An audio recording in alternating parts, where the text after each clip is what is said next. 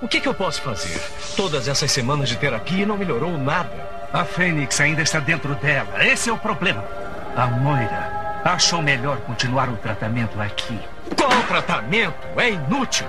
Como alguém pode viver possuído por um outro ser? Principalmente um com o poder da Fênix. A Fênix anseia. Sim, eu anseio. Professor, ajude-a!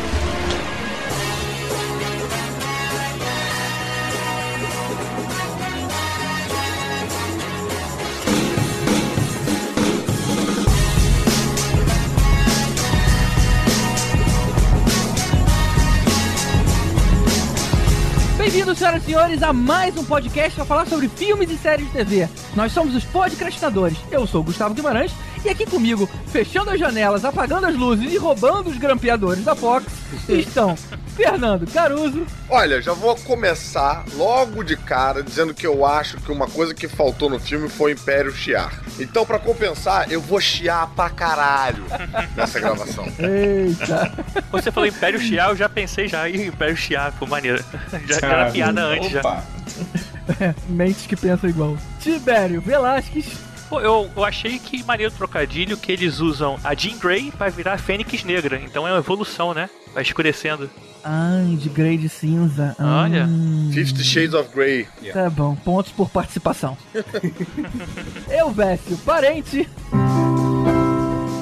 Meu Deus. Que isso, cara? Jean Baby. Ah, não, peraí, é outra Jean. É, ih, é Jean Grey. Não é Rocketman hoje, não?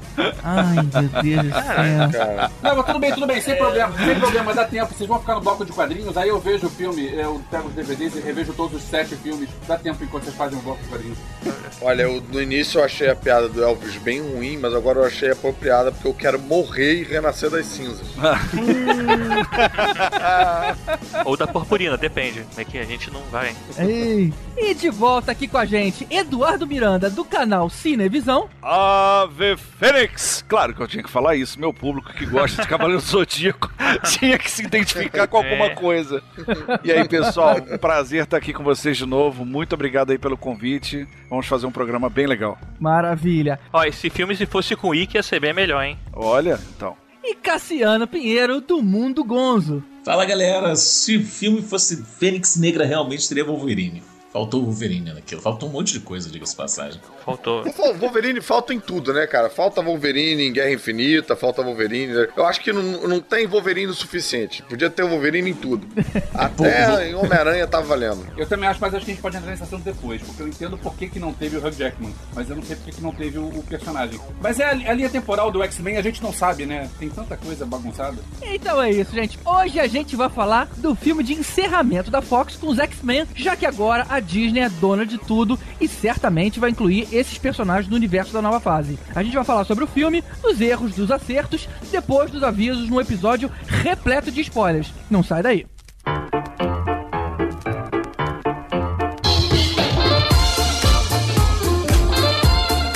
Nosso aviso de hoje é pra galera que mora no Rio de Janeiro e se trata do Anima Mundi, que é o maior festival de animação das Américas e que precisa da sua ajuda. Esse ano ele perdeu o patrocínio que viabilizava o evento e agora tá fazendo uma campanha de crowdfunding lá no site da benfeitoria para conseguir ser realizado esse ano. O festival, além de ter ingressos muito baratos e acessíveis para todo mundo, ajuda a movimentar a economia, gerando um monte de empregos e trazendo visibilidade aqui pro Brasil. É um evento para a família toda, com programação para vários dias. Eu mesmo não lembro de ter ido em nenhuma edição sem ter me divertido. Realmente sempre foi um programa que valeu a pena ir. Então, se você puder, dá uma ajudinha lá para eles, cara. Vá lá em benfeitoria.com/animamundi.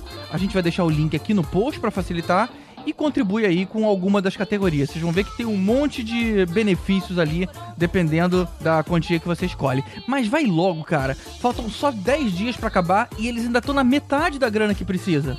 Então, dá um pulo lá, mostra o seu apoio e ajuda a divulgar para que o Rio de Janeiro não perca esse evento. Então a gente agradece aqueles que puderam ajudar e agradecem também aqueles que patrocinam esse projeto. Um apoio que sem ele o Podcastinadores não estaria no ar até hoje. Então, muito obrigado a todos os nossos padrinhos, especialmente aos nossos iodas Mário Rocha, Sérgio Salvador, Rogério Bittencourt de Miranda, Marcelo Petego, Éder Fábio Ribeiro, Carolina Lindoso Nietzsche, Draco, Marcel Melo, Rodrigo Alves, Carlos Melão, Everton Caruso, Igor Brenner, Daniel Neto, Fábio Matos, Alexandre Bom, Gustavo Basso, Diogo Porto, Daniel Amaro, Eduardo Starling, Cadu Navarro e Leandro Fonseca, aos nossos super saiyajins Ricardo Caldas, Wagner Bastos, Marcelo Parreira, Túlio Ribeiro, José Aleandre Rates e o Fernando Tiritan, aos mestres dos magos Renato Arcanjo, Ricardo Varoto, Bruno Mancini, Tatiana Karlovic, Nádia Lírio, Daniel Martins e o Eberson Tita, e finalmente aos nossos tanos Lucas Lima e Alexandre Mendes.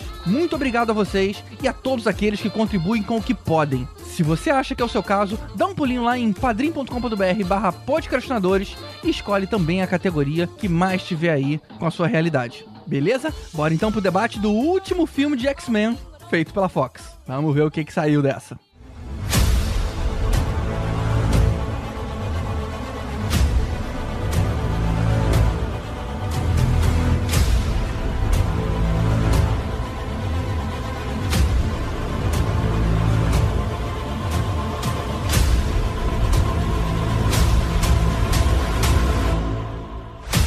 Triste pensar que a Fox acostumou a gente a um nível de qualidade tão mediano sobre os filmes dos X-Men que a gente já vai pro cinema ver o filme da franquia sem muita expectativa. Mas Dark Phoenix é o último filme desse universo. A hora dos caras acabarem de um jeito épico sem se preocupar com continuidade, porque não vai ter continuidade. A Marvel vai assumir tudo do zero.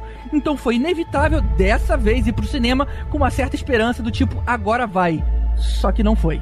É, só uma coisa, antes da gente falar mal disso tudo, dos filmes do X-Men, Antes da gente falar mal, é ótimo. Não, tem uma coisa que eu acho que é importante a gente é, situar, que o primeiro X-Men foi muito importante historicamente Sim. no momento atual da gente de filmes de super-herói que a gente vive hoje em dia. Os filmes são irregulares, tem alguns bons, tem alguns que não são tão bons assim, tem alguns que não chegam nem a ser tão bons, são ruins mesmo, mas ok, a gente tem que entender que historicamente esses filmes são muito importantes. É, não. Sim. Eu ver você meteu o dedo na tomada, cara, tu disparou aí. Porra! Fez um bife. Isso tudo é pra ele dizer que X-Men 1 é bom. É, é isso mesmo. É pra dizer que o um é bom. Ok, o um é bom. Não, mas realmente, eu, eu- não, não só um, eu acho que a primeira trilogia ela é muito válida. A gente já Não. tá acostumado a, a bater na Fox já tem um certo tempo, até porque acho que quando Mas a o terceiro caga o pau, né? Marvel... Sim, O sim. primeiro, o segundo e o, e o- o primeira classe são bons. Pelo menos esses três. Não, eu não gosto do primeiro, não, cara. Eu gosto do segundo. Mas então, a gente já vem acostumado a bater na Fox tem um tempo já, até porque quando a, a Marvel começou a fazer os filmes e começou a ter muito sucesso, aí a Disney embarcou, e aí ficou ainda mais, com mais sucesso ainda. A Fox e a Sony ficaram bem pra trás nessa, junto com a Warner, né? Ficaram bem pra trás aí nessa briga. E a gente, cara, andou chutando e chutando e chutando. Mas a primeira trilogia, mesmo o terceiro sendo mais fraco, o segundo dividindo aí opiniões e tal, ela é muito importante sim. Foi essa trilogia, e principalmente o primeiro filme, que chamou a atenção de Hollywood. Pô, opa, peraí, cara, dá pra fazer filme de super-herói pra um público um pouco mais velho, um cinema que vai trazer todo mundo, não só criança, não vai ser só infanto juvenil. E eu acho que foi isso que abriu o caminho pro Homem de Ferro e, por consequência, acabou abrindo caminho pra todo o resto do, do universo cinematográfico da Marvel. Sem dúvida. Mas será que esses filmes ainda são bons hoje?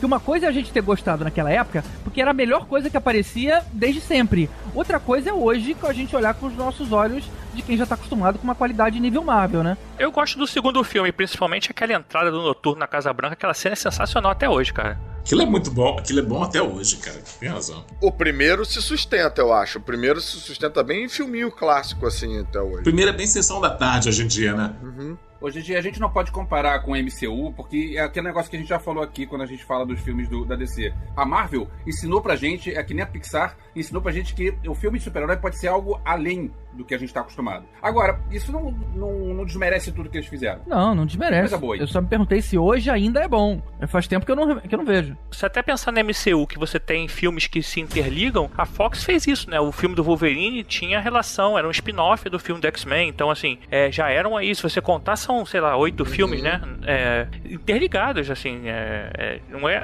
é, uma, é uma, uma linha, linha temporal, mesmo que bagunçada, é, uma, é o mesmo universo, né? É. É bem ali no Wolverine, que foi é, vendido como X-Men Origins Wolverine, que acho que a coisa começa a cagar bonito, né, cara? Com aquele Deadpool com a boca costurada. Nossa, esse filme. É, É porque o Imortal eles ainda tentaram consertar um pouco aquilo, né? É. Pô, Eu gosto do Imortal falando nisso. Não, então, o Imortal eles tentaram consertar, tentaram levar um Wolverine mais. aquele Wolverine asiático do Frank Miller e Chris Claremont. Né? É, aquela cena das flechas nas costas é bem bacana, né? Aquele é um momento que você fala, tipo, Ih, o filme vai ser maneiro, mas aí não é. É, pois é. Aparece aquele samurai de prata, robozão, meio changeman. É, eles vão, vão vai bem até cagar o final. Eu acho que o finalzinho que eles cagam bastante, assim. Mas a gente tá aqui pra falar da Fênix Negra, né? E eu- só como uma coisa que a gente já falou no início, a Fox ela não tinha o controle total desse filme, não, cara. Tanto que eles gastaram uma grana de refilmagem nesse filme aí. E eu acho que foi mão da Disney, entendeu? De, de tipo assim, não, agora que é nosso, vocês vão, vão entregar, mas vão entregar. Não vão entregar desse jeito, não. Vai, vai entregar do jeito que eu quero. Eu acho que não foi, não, cara, porque senão teria sido melhor.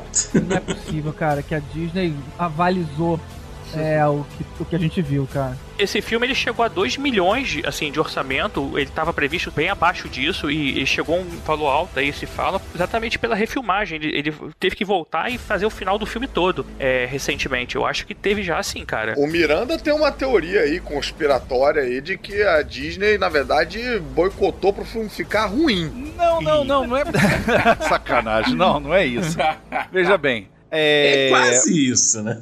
não há, não há aquele estímulo, né? Principalmente quem vai perder a franquia, ou provavelmente você vai ter que investir muito dinheiro para uma coisa que você está, na verdade, enfeitando e botando azeitona na empada do outro. E da Disney também para cobrar uma coisa antológica, magnífica, magnânima. Pra quê, né? Se eles é que querem fazer o grande evento de chegada desses heróis na Disney. É, nem sei se é uma teoria conspiratória, acho que é uma lógica de mercado. Eu, é, se eu tenho esses novos heróis, eu não quero que o meu público tenha saudade deles em outro lugar. Eu quero que conhecer eles aqui, onde eu tenho eles agora. Penso eu. Mas você não tinha falado, Miranda, naquela história lá do roteiro que tinha uma. Rapaz, isso aí é o seguinte, eu tava vendo melhor essa notícia. É, isso era um projeto que foi engavetado, porque eles queriam encerrar com um grande filme que unisse X-Men, Deadpool e o Daredevil. E o Quarteto Fantástico. Ia ser essas quatro franquias juntas num filme só. Só que aí o projeto foi ficando tão caro e tão inacessível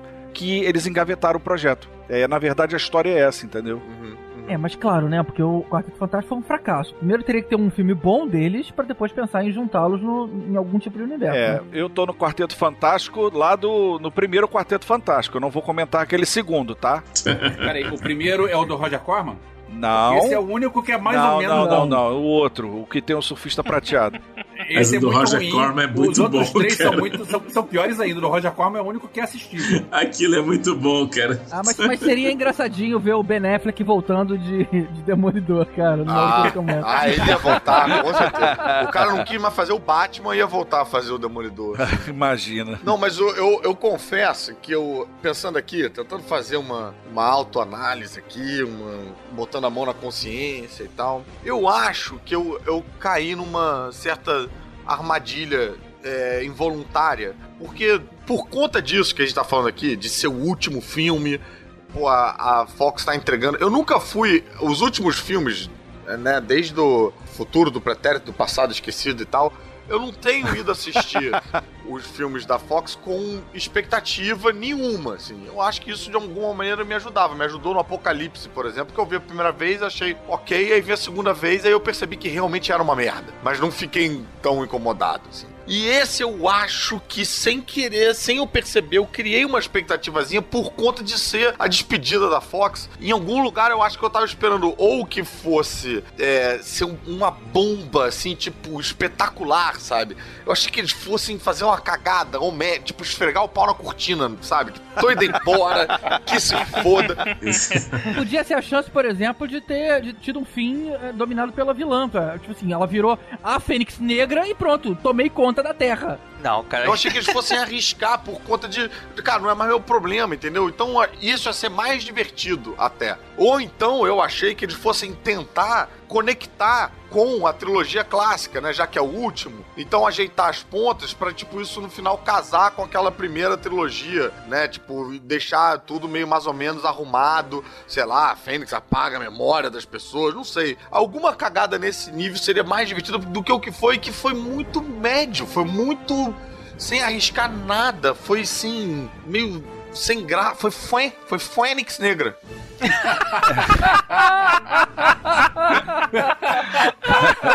É verdade. Melhor nome de todos.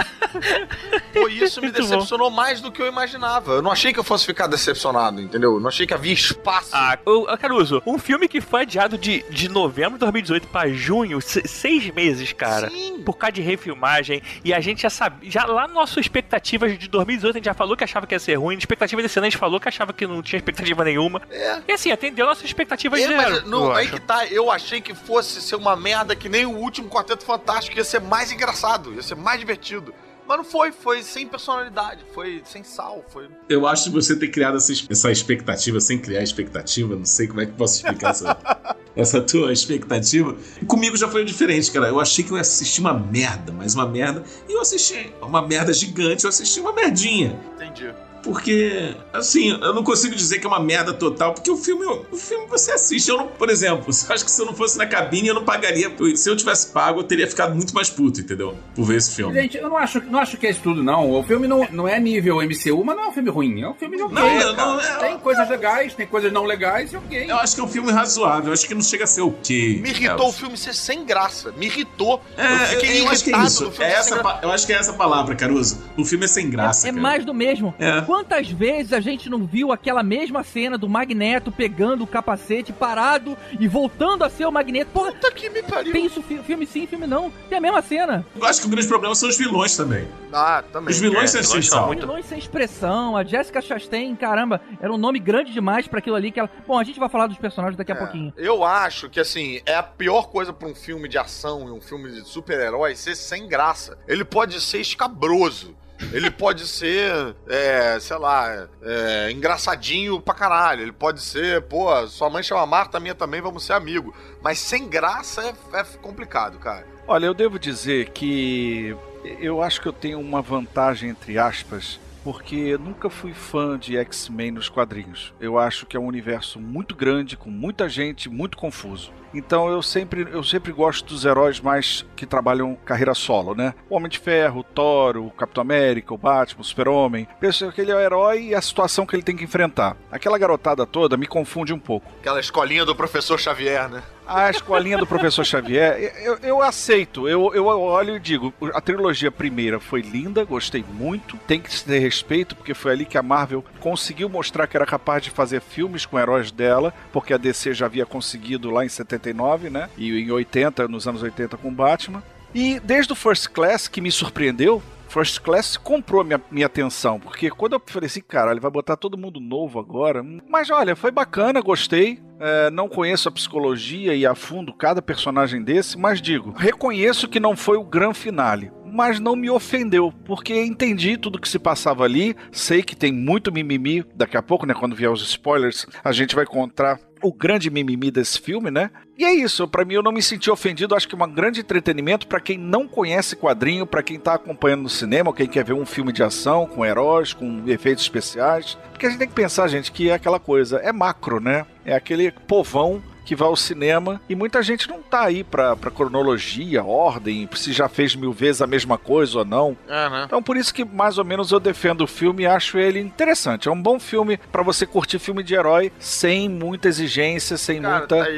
Eu acho que você tem razão, sabia? Eu acho que a minha irritação é, é bem nerd mesmo, cara. É bem. É, não é, com certeza, Caruso. Você é um cara que entende muito, assim como o Cassiano. Vocês dois, assim, eu reconheço vocês dois como os caras de quadrinho por excelência. Então, certas coisas dói.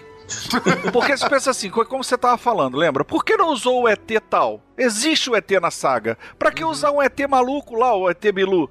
Não precisava, porra. Né? Mas daí entra uma coisa, como filme de ação também é ruim. Porque É, as cenas é, de lutas é. são ruins, cara. É. Nossa cara, senhora. Parei de concordar com o Miranda, comecei a concordar com o Cassiano. Hoje eu tô concordando com quem fala. Volúvel. Eu tô muito Maria vai Tá com as outras. facinho, tá Tá facinho. facinho. As facinho, cenas de lutas são ruins, cara. Você não se empolga. Ah, eu não achei não, cara. Eu Ah, achei é cena de legais. luta padrão, Cassiano. É, eu acho que tem cenas ruins e tem cenas boas. Eles lutando como equipe é sempre interessante. Aquela cena de luta na, na frente da casa da mulher, aquilo é ruim demais. É, nossa, cara, é. Foi melhor do que foi melhor do que o Apocalipse, mas ainda assim, cara, que, que roteiro preguiçoso. Mas eles na nave lá em cima, cara, estavam com uma movimentação bacana. A nave foi maneiro. Eu acho que a gente tem que começar a falar do filme. Isso. Esquece bloco de quadrinhos, vamos direto pro filme. Olha só, a única coisa que realmente me magoou nesse filme foi não ter visto mais o Mercúrio em ação. Concordo. É, porra, gente todo mundo espera aquela cena antológica dele, com uma música Isso. legal, ele parando o tempo. E foi bacana a Fênix Negra olhar e saber que, tipo super-homem, né? No- na Liga da Justiça. É, e a piada que a gente já viu no cinema. Meu Deus! Tô ficando com uma raiva, Ah, cara. não, então é melhor parar por aqui. É, vamos guardar pra falar desse momento nessa hora. então tá. Deixa eu fazer uma pergunta pra vocês, já que vocês estavam falando dos filmes anteriores, e aí analisando enquanto saga. Teve já o filme X-Men, o confronto final, que tinha uma Fênix no fundo. Que? Aquilo foi esquecido? Aquilo era um prelúdio pra uma coisa que nunca chegou? Que- Não, o confronto, o confronto final é o terceiro da saga antiga, né? Isso, isso. Que no fim a- aparece a Fênix lá no mar, alguma coisa É, assim. que é o futuro. É isso, É mas a futuro. saga antiga não existe mais, né? Sim, isso não aconteceu ainda. Isso é o Não, futuro. não vai acontecer mais não, cara. Já acabou, já era. Não, ah, cara. é verdade, por causa da linha temporal. Agora eles são mais jovens. E Isso. Tudo que a gente viu se passa nos anos 90. É isso que eu falei que eu achei que fosse casar com aquilo ali, que a gente fosse entender que, tipo, ah, então a Fênix sempre esteve ali, ela pode voltar várias vezes. É, É, nossa, não tem como casar, na verdade, porque é outra linha temporal. O que aconteceu não vai acontecer de novo. Teria, mas eles tinham hora pra ir pra casa. teria, tudo eles bem, estavam podia com fazer, pressa, não sabiam se ia ter o pagamento de maio, entendeu? Caruso, eles já estavam querendo, querendo ir pra casa há vários filmes. Aham. Que essa bagunça na linha temporal do X-Men já acontece há bastante tempo. mas, bicho, no último filme você conseguiria consertar se você quisesse um pouquinho. Tá. Então, vamos pros personagens. Mas peraí, a gente não pode começar a falar de Fênix Negra sem um bloco de quadrinhos. Ah, com certeza. E esse vai ser um bloco muito rápido, porque o bloco de quadrinhos consiste em leia a saga da Fênix. Exatamente. que é mil vezes melhor do que o filme.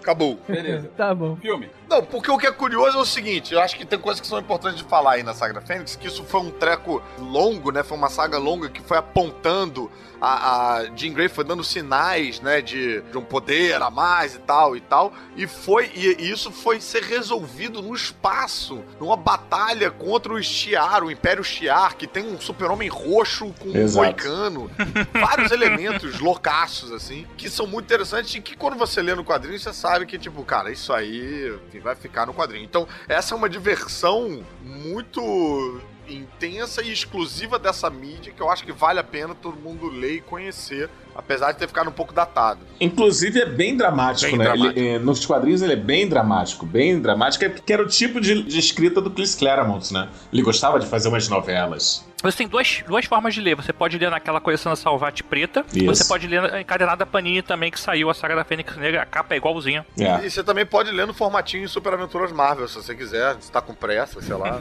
Super Aventuras e Heróis, e, e Heróis da TV, não foi? Não foi dividida nas duas? Heróis da TV? Não, sei. aí já não sei. Mas enfim, essa é pra É, quem velho. quer ler, tipo, a versão Não, era expressa, Marvel né? Especial, acho, se não me engano. É aquela.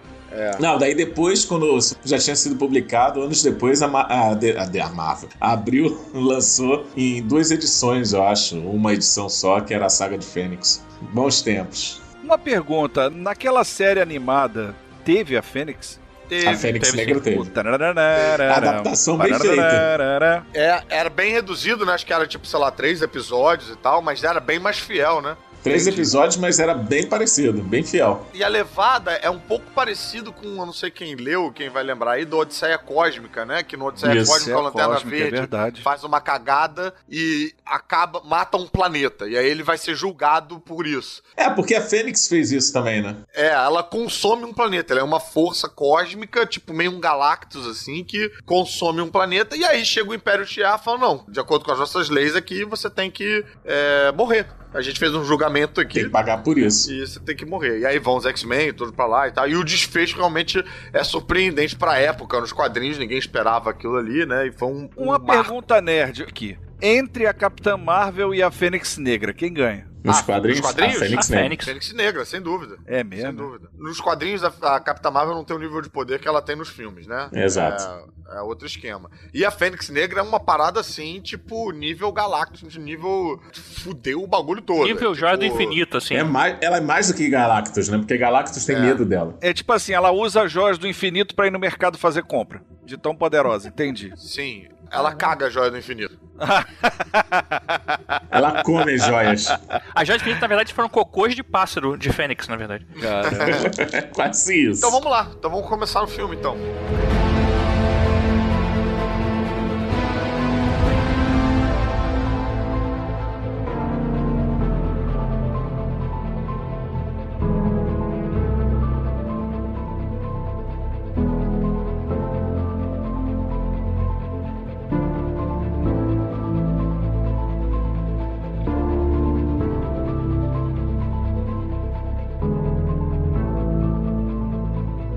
Ok, vamos entrar no universo do filme, mas antes de a gente entrar no enredo, vamos falar dos personagens. Eu já mencionei agora há pouco a Jessica Chastain. Vamos começar por ela? Eu acho ela um nome tão grande pra aquele personagemzinho tão, tão blazer que ela fez. Peraí, o nome do IMDB é VUK. V-U-K.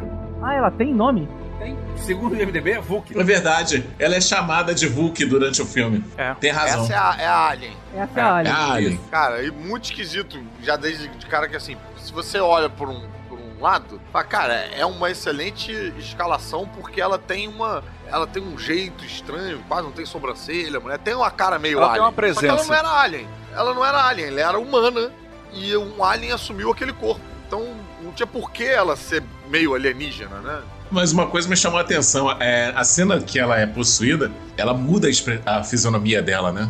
Aquilo não é maquiagem, aquilo É é, mudança de fisionomia, com certeza. Atuação? É É, atuação. atu- É, atuação. chega. esperava de Ela levou a sério, né? Não, eu achei impressionante, cara, porque ela tá ali descontraída na mesa, brincando, é, é um rosto. Quando ela vira alienígena, cara. Ela para de sorrir. Pronto. Não, não sei se é essa, não sei se é essa parada de sorrir, cara. Porque eu, eu que fiquei, eu- atuação. na hora eu olhei assim e falei que esse cacete é a mesma atriz, cara. É, só que sem sorrir. e aí, já que a gente tá falando da atriz que fez os aliens, aí a gente pode falar dos aliens todo. Cara, esses aliens me irritaram por uma preguiça generalizada de roteiro, assim. Tipo, qual era deles? Qu- Qual é dessa cultura, dessa Da onde raça? vem, pra Qual onde é vão, Da né? fisionomia deles, cara. Era muito genérico, era muito tanto faz. Quando eles pareci- apareceram, parecia a Supergirl da, da, da época lá do, do super, dos quatro Supermans, que ela era uma Caraca, pode alienígena. É tudo rosa, né? Aquela gelatina rosa. Aquela... É isso, aquela gelatina rosa que se transformava em pessoa. É, e eles também pareciam um pouco Groot também. E eles são uma parte meio importante pra história, né? Porque eles estão lá convencendo a Jean Grey disso e daquilo. Só que, cara, você tá pouco se fudendo, porque você não consegue relacionar com, com nada daquilo. E a história deles não é explicada, né? Tem um momento que ela explica ali, né? Que ela, ela entra no quarto, o quarto vira um planetário gigante. Só que aí, de novo, não tem. Não tem um texto que faça você se interessar por aquilo. Só mostra umas estrelas soltas e, e um espetáculo de luzes brilhando e tal. Não- você não conecta com aquilo. Eu acho que essa conexão foi tão mal feita que o argumento que ela usa é: poxa, a gente precisa de você pra poder é, restaurar nossa, nossa raça que foi extinta. Cara, eu achei um propósito nobre. Falei, pô, por que que não pediu pra ela? Pô, me ajuda aí, cara. Você tem um poder bacana, minha raça tá sofrendo. Não, e outra, ok, mas assim, pra eu saber e acreditar e entender e, e- e comprar que, pô, estabelecer minha raça que tá sendo extinta e tal, eu preciso ver, preciso ver essa raça, preciso ver como é essa organização, preciso imaginar, ih, deve ser maneiro isso aí, isso tem que acontecer. Eu não vi nada. Eu vi uma gente andando no escuro, entendeu? Que de vez em quando aparecia alien, parecia alien, mas não parecia. E aí, isso que eu tô falando da preguiça roteirística, que se você chama, eu sei que isso é deixar gente muito mais puta e a internet ia pegar fogo. Mas se você chama essa mesma raça alienígena de Shiar, a galera ia ficar revoltada e tal, mas já é alguma coisa. Já é tipo, porra, olha a merda que eles fizeram com o Shiar. Já tem mais conversa, entendeu? Mas não é nada. Não é nada. Mas o, o Chiar faz alguma coisa além de Chiar?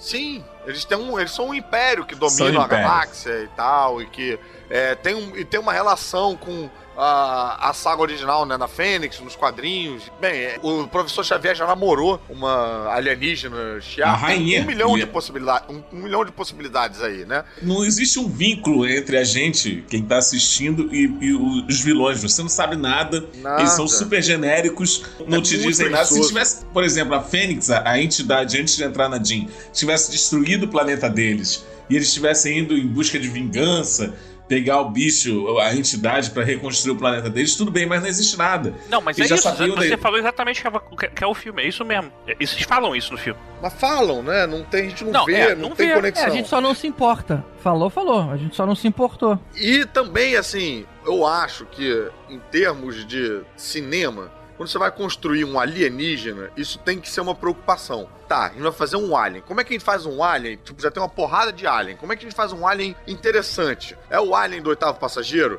É o ET do Spielberg? É o, sei lá, todo mundo já fez o seu alien, entendeu? Qual vai ser o alien desses filmes? Os caras não se esforçaram nada. Sabe que parece que eles não tinham dinheiro pra fazer o, o- o CGI do Alien. Aí vão colocar tudo no escuro aí, mete uma máscara aí e dane-se. Exatamente. E isso eu entendo. Se você não tem dinheiro pra fazer o CGI do Alien, pra fazer um design diferente, beleza. Cara, compensa na historinha, compensa num, num nome, numa cultura, em alguma coisa que com três linhas você gera um interesse. Tipo, ah não, na nossa raça a gente é, caga por cima e come por baixo. Tipo, você já fica, opa, nossa, que loucura. Ia ser ótimo isso, cara. Mas assim, dando uma outra, uma outra ótica do que está tendo dito, será que o alienígena talvez não tenha sido dado tanta importância a ele? Porque na verdade o importante era mostrar que os X-Men já não tinham, não gozavam mais daquela penetração no governo, que de uma certa forma um erro, uma merda que acabou acontecendo,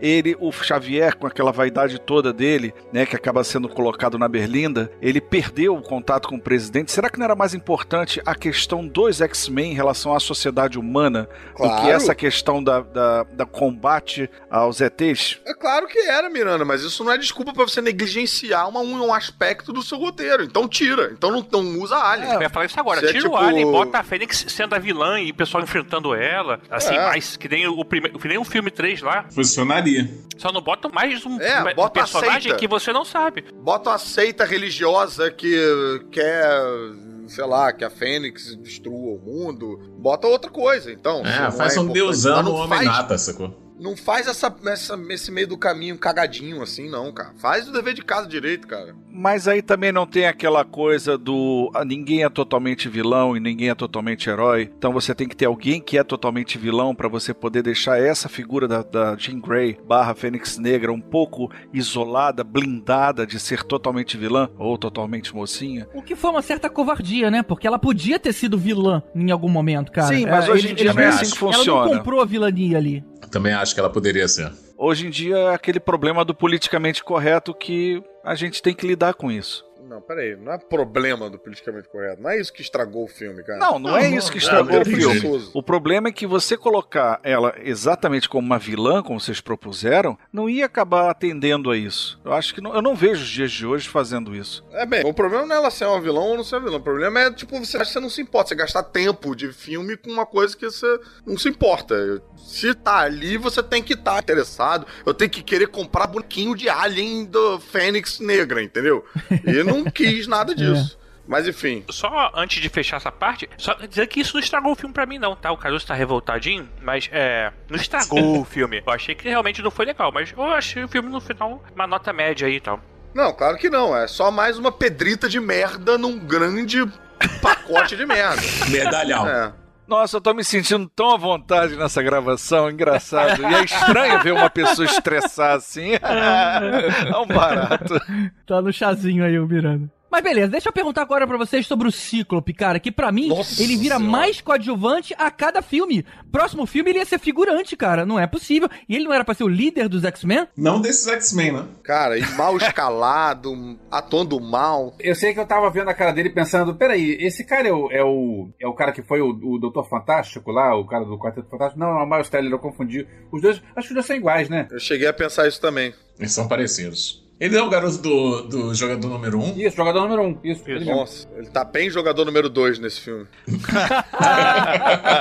O Cíclope, na verdade, assim, ele é jovem nessa, assim, o, o- a formação original dos X-Men não existe nessa realidade. O- tanto que o, o líder deles chega a ser o Fera ou a Mística, né? Que são da, da equipe principal, da primeira classe. Ele é- veio depois, tal. É a mística, na verdade. Inclusive, eu ia até perguntar pra vocês, vocês acharam que funcionou ela ser a líder? Eu não gosto. Eu não gosto disso. Eu entendo, eu entendo o lado é, do- da, da produção de pensar a Jennifer Lawrence tem um fã-clube grande, ela é badalada e tal, ela tem Oscar, não sei o que, então a gente tem que botar o personagem dela melhor. Mas por outro lado, eu achei é, corajoso e interessante é, matarem o personagem dela ao longo do processo. E eu pensei, pô, isso já que é o último filme, já que a gente vai encerrar essa história, então isso podia ser o, o início do fim. Não, foi só isso. Eu acho que. Eu, eu também acho nada a ver e tal, a mística ter esse destaque todo, mas eu entendo que isso tá condizente com o que é plantado desde o início dessa franquia nova aí, né? Porque ela é apresentada como irmã adotiva do professor Xavier, que é o, o protagonista da caceta toda, entendeu? Então.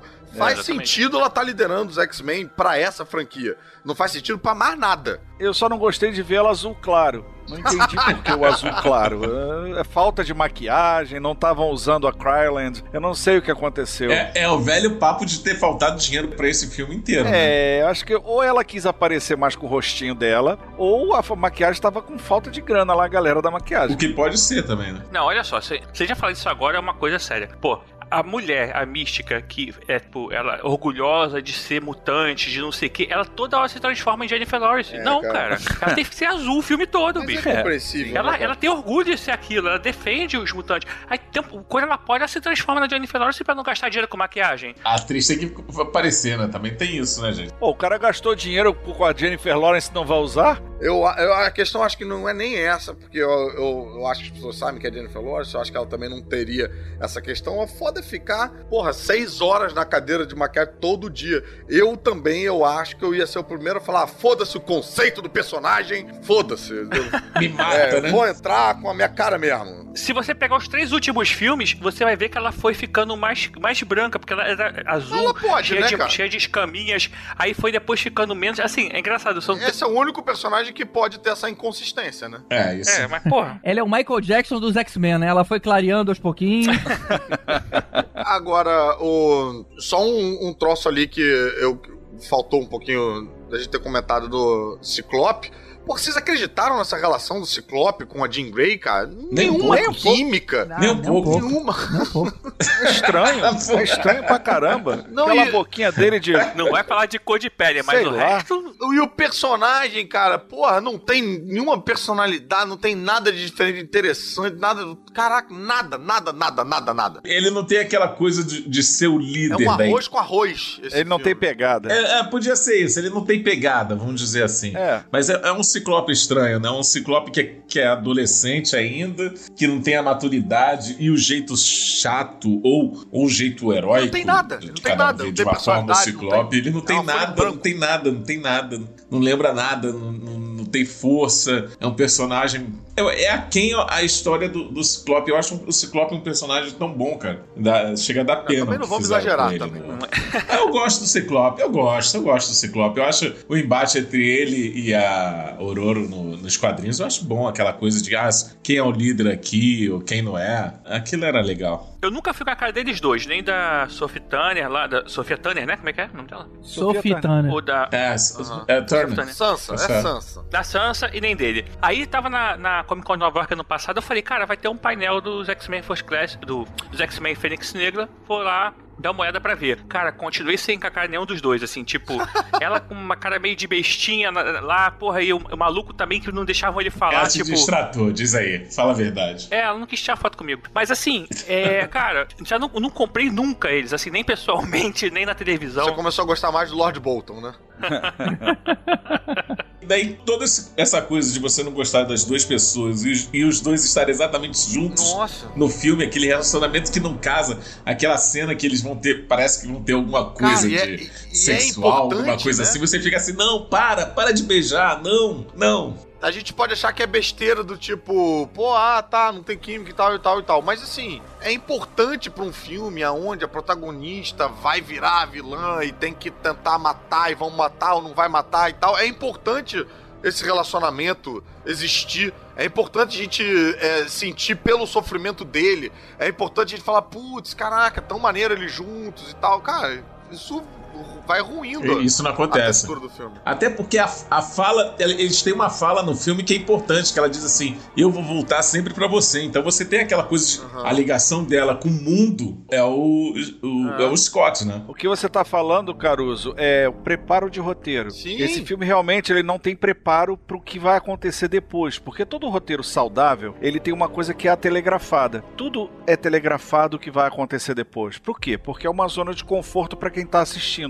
E realmente isso não tem. As coisas vão acontecendo e você vai dizendo assim: uau, uau, nossa, ah, ué, agora tá, tudo bem. É. As coisas são meio atiradas aqui na tela, né? Elas não são trabalhadas. Outra coisa atirada na tela, já que a gente tá falando dos personagens, é a tempestade, que, meu Deus do céu, cara. É. De repente, do nada, ela tá tendo uma discussão com o, o Charles Xavier falando, não, eu vou sim, e esse é o fim dessa discussão. Eles nunca discutiram. É, dá um piti ali, né? da onde vem essa discussão que eles nunca tiveram? Que, caralho... É até a cara do Xavier, tipo assim, pô, que discussão, né? E esse é um personagem que já tem um histórico já desde a Halle Berry, que ela reclamava que o personagem não faz nada e só, né, revira o olho e, e solta raio e tal. Aí você pensa que, tipo, ah, agora eles vão ter uma segunda chance, eles vão dar uma caprichada, vão botar, sei lá, algum histórico, alguma coisa assim. Não. Não. Só que não, né? É soltar. E ela ainda faz cubo de gelo, cara. Nossa, me irritou fazer cubo de gelo. Não, é cubo, cubo mesmo, né? Cubo, cubo. É cubo mesmo, cubo, não tem menor... for mais triste. Não são pedras. Filtrado. É aquele filtrado ainda por cima. É. Ela virou uma máquina da Everest. Mas o poder do clima não é para fazer cubo de gelo. Cubo de gelo é o homem de gelo. Tem alguém que faz isso. Tem alguém que tá lá nessa mansão só pra isso. só pra isso. que a gente não ouviu, mas ele tá lá. É, é assim, os personagens, na verdade, dos X-Men, eles são bem coadjuvantes, assim, esse filme, né, cara? Assim, sei lá. É, você é. tem os personagens todos. Você teve tempo de trabalhar o pessoal da primeira classe, que foi o Hank McCoy, a, a, a Mística. A Mística, né? O, o Magneto, o, o Xavier, mas só, né? O resto, cara, é, bem, chegou depois, você não sabe pra o que que tá ali. Porra, aqueles, aquele monte de acólito lá do Magneto que você Meu não sabe Deus de onde que veio. Assim. Aquilo ali. Ah, tem Fala lá aí, o mutante dreadlock que o Caruso Caruso. adorou. Caruso adorou o mutante dreadlock. Dreadlock, maluco. Isso me deixou, já que a gente tá aí né, na, na linha dos personagens, isso me deixou particularmente revoltado, cara. Isso é muita preguiça de roteiro. Porque você vai apresentar outros mutantes. E aí bota todo mundo lá fazendo pose com as roupas de couro. que ninguém entende qual é daquelas roupas de couro, mas você pensa, pô, se o cara usa essa roupa é porque ele é fodão, né? Então, umas, umas a tanga por cima da calça, um sei lá o que, a mulher tem umas tatuagens loucas, você fala, eita, isso vai ser foda.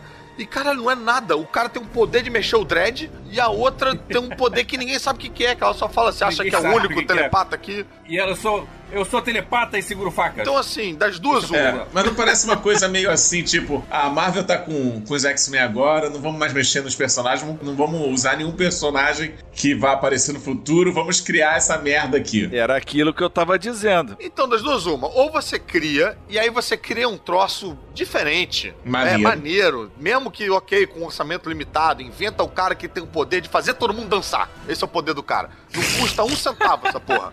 E. Mas maneiro, é diferente. Você fala, tipo, ih, caralho, aquele cara, maneiro.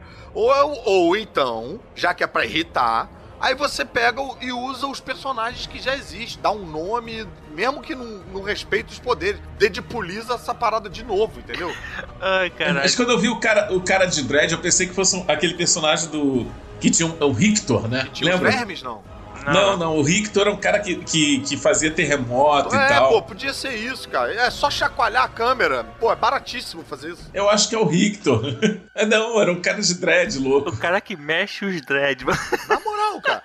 Ah, mas eles. é, Tem uma coisa legal, eles mostraram a cristal, né? É, mostrar. Isso foi maneiro. Por exemplo, isso é que era pra fazer no, ao longo do filme. E aí mostraram a Cristal pra fazer um showzinho ali e acabou, né? E que, é, que é o tá, que ela é mesmo, né? Ela é uma Mas, cantora. cara, podia estar, podia. Cadê a Jubileu que tava no outro filme e não tá nesse filme? Caralho. Enfim, tudo errado. Agora, o que me deixa puta é isso assim: os caras ganharam. Os caras ganharam milhares de dólares, que é quatro vezes mais milhares de reais pra fazer essa parada. E aí o cara senta na frente do Final Draft ali e aí escreve: entram os acólitos do Magneto. Fulano de tal. Ele. Hum, deixa eu pensar aqui. Mexe os dreads. Ah, vai tomar no cu, porra. Você tá ganhando dinheiro, amigo. Calma, Miranda. Ou, quer dizer, calma, Caruso. Pô, caramba. Meu codinome nesse episódio vai ser Miruso. Deixa eu aproveitar esse gancho e perguntar. O Wolverine, a gente sabe que o Hugh Jackman não quer mais fazer, e ok e tal, então a gente sabe por que, que o Wolverine não tá lá no, por causa do ator. Ok. Mas pra. Não, pro não, não, filme, ele tá em outra realidade, cara. É pro outra filme, realidade. ele não, ele não era pra estar lá? Ah, Nos Não. anos 90 ele não, Não, tava mais? Ele tá quer dizer, não tava ainda? Ele não era Pela do X-Men época que época. passa o filme, no, sim, no né, gente? Apocalipse ele não saiu no- de Arma X. Ele é pra ele estar, tipo, correndo pelado no Canadá, virando lenhador agora. Essa altura Isso, ele- ele- é pra ele estar casado com a raposa de prata, Prudente Sabre estar matando ele lá. No É, Japão. Sei lá. É, ele não Era tá, pra ele não tá no tá Japão. na... Ou então no Japão, sei lá. Então tudo bem. Agora, Jubileu, eu não sei onde ela se meteu. Ela morreu no Apocalipse? Não, né? Ela tava na festinha, ficou muito louca lá com aquelas bebidas loucas. Tava, tava se pegando com alguém ali, na, ali atrás. Ficou muito louco. Daí, amigo, depois daquela festinha, ninguém sabe, né? Ninguém é de O que ninguém. acontece na mansão, fica na mansão. O Xavier falou, enjoy yourselves. Aí negou, pai. Não, olha só, uma aí. coisa que eu fiquei muito frustrado foi de não ver a brincadeira do crossover entre Deadpool 2 e o X-Men Fênix Negra. Porque quem lembra do Deadpool 2, o Deadpool abre a porta e eles estão Abre a porta, eles gravando. estão lá. Eles estão lá. E eu pensei que ia ter a, a volta disso. Mas aí um crítico que tava, um outro crítico que tava na sala lá, do- na cabine, ele virou pra mim e falou assim: eles se levam muito a sério, não vai acontecer isso. Eu falei, é, eu acho que ele tá com a razão. Eles se levam muito a sério, sabe? Mas ia ficar estranho, cara. Pra quem não viu o Deadpool, de repente ia chegar lá, todo mundo se esconde em algum lugar, entra um cara. Ah, mas é um Esse é o crossover. último filme, gente. É, cara. Era o último filme, foda-se. É, entendeu? faz Era hora de brincar com o tema. O Colossus podia aparecer. Ou, a- ou aquela outra. Qual o nome daquela O Colossus pequenininha? aparecer seria bom, Outra cara. Parada. porque de- Já que a gente tá falando, a gente tá entrando, começando a entrar no filme propriamente dito, é, um personagem importante dessa franquia nova é a década. A gente tem o First Class que se passa nos anos 60 com um visual bacana anos 60.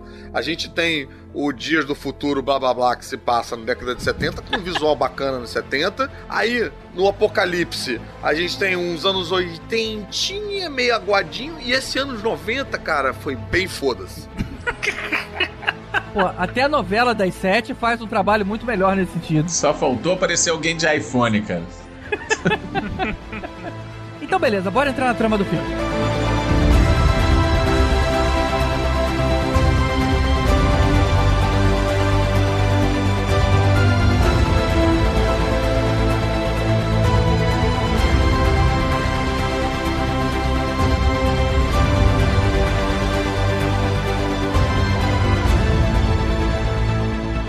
Bom, entrando agora no filme.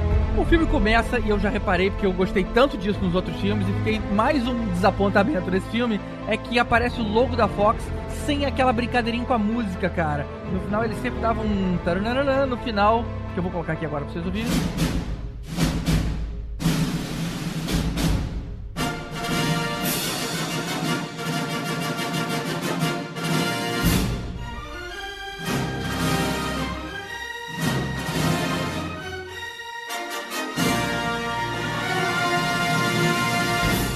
Nesse não teve. Mas pelo menos ficou o xizinho ali. É, ficou é, em xizinho. É. É. Eu confesso que eu, nesse momento, eu esperei até que aparecesse esse sininho fazendo arco em cima do logo da Fox ali, ó. Ia ser legal. Ah, teria sido uma provocação boa ali. Bom, mas a primeira cena, na verdade, é aquela da Jean criancinha provocando o acidente com os pais do carro. Inclusive parecia o lance lá do filme do Shazam, né? É Pois verdade. É, Só parecia. faltou o Dr. Silvano ali. Mas foi maneiro essa cena. O início do filme é bacana, né, cara? Foi, foi maneiro. Devo dizer que até o fim da sequência no espaço, o filme te convence, ele te prende. Você fica assim, caraca, que legal. Penso eu, pelo menos foi como eu senti o filme. O início dele todo é muito bom. É, porque a gente sai dessa cena da criancinha e vai pra onde exatamente? A gente vai pro espaço, né? Direto pra missão? Não, aí você te- parece toda aquela coisa do Xavier chegando pra levar ela pra escola. Ah, Isso, Ah, sim. sim, sim. You are not broken. Conquistando a confiança dela. Exato, é bonitinho. Você não está quebrada, né? Isso, É. isso. É, é isso. bacaninho. Legal, a gente vê o professor Xavier exercendo sua Xavierzice na parada.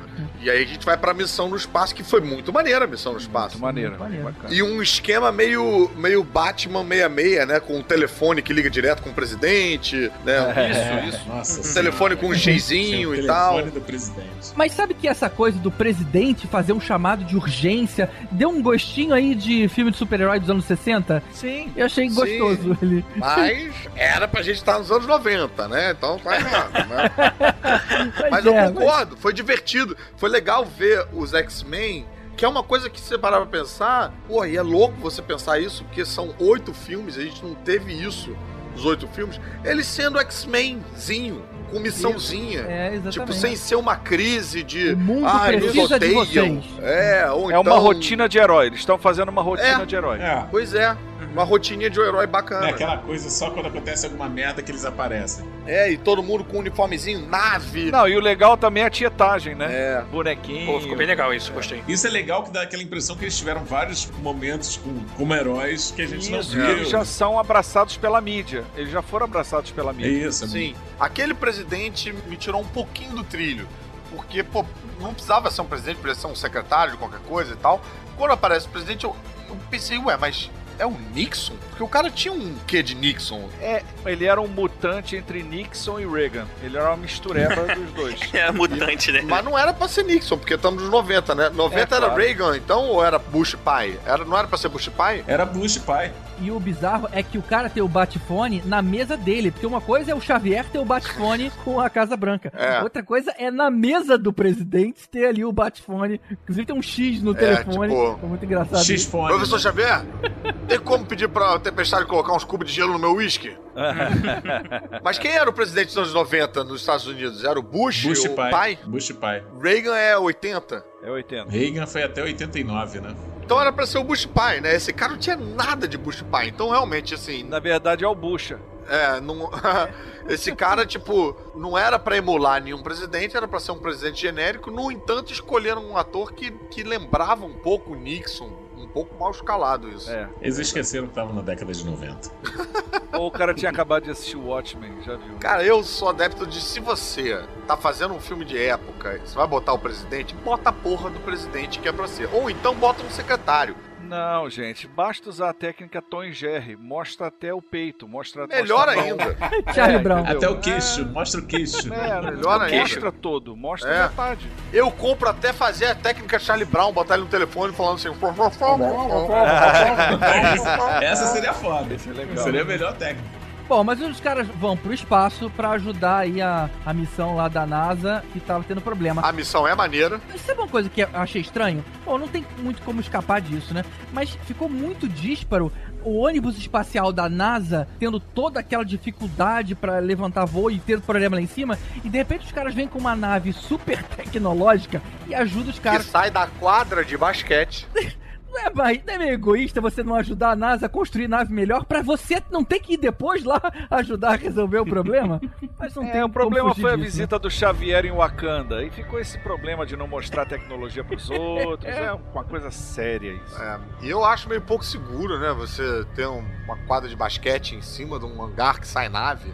A bola fica quicando ali, A cara. bola solta, pois é. Pior, vocês têm que sair com pressa e esquecer de avisar o pessoal que tá jogando, né?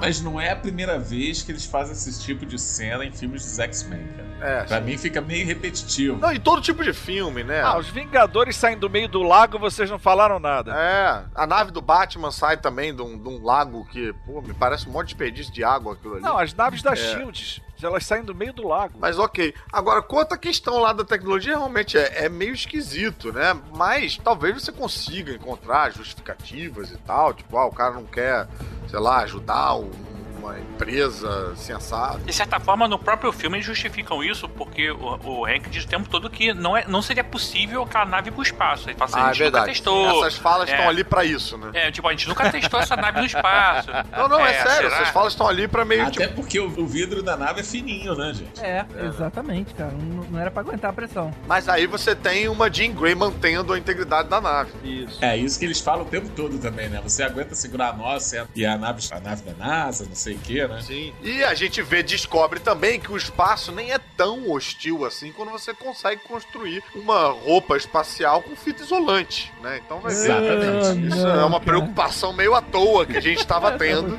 Afinal, a gente tá falando de filmes super-heróis, né, gente? Sim. Verdade. E Silver Tape mostrando que serve como no cinema pra tudo, né? Silver Tape. É. Ah, é. Silver Tape é vida. Só que aquilo ali não era, aquilo ali não era silver tape, aquilo ali era era Sidral tape. É outro É, outra marca. É, é. Bom, mas o problema em questão era, os X-Men conseguem resgatar aí com segurança a tripulação, mas o comandante acabou ficando pra trás. A Raven nessa hora, ela quer voltar, mas o Xavier quer forçar a barra pra todo mundo ser salvo.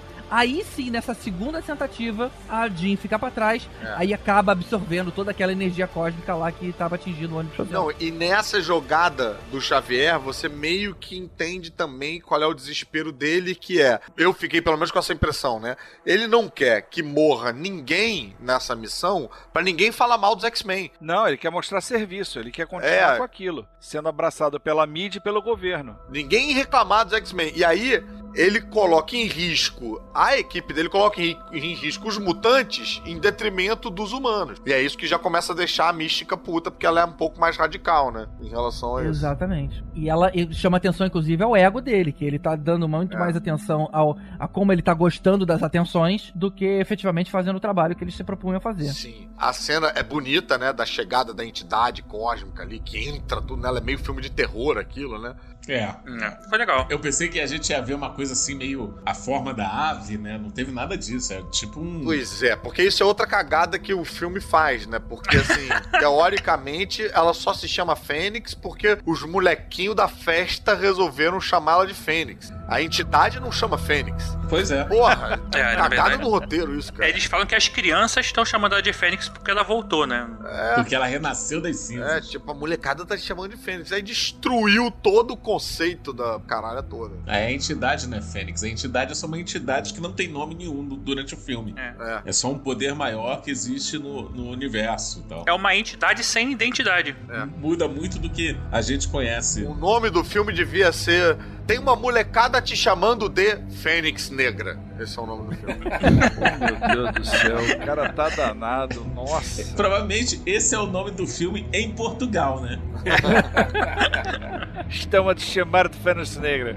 Mas vamos passar então pro desabafo que a Raven faz lá com o Fera, que ela. Não, calma aí. Antes do desabafo, com o Fera tem um desabafo com o professor Xavier, que Isso. tem um dos diálogos mais bacanas, que ela falou, tipo, porra, as mulheres estão fazendo todo o trabalho pesado aqui, você devia considerar chamar isso aqui de X-Women. Isso, Ah, isso isso foi muito marcante. bom, hein? Isso é uma Verdade, coisa é marcante. verdade. Vários aplausos no cinema. E foi um dos primeiros momentos que a gente pensa, caraca, é mesmo, porque, cara, os nomes foram dados na década de 60, né?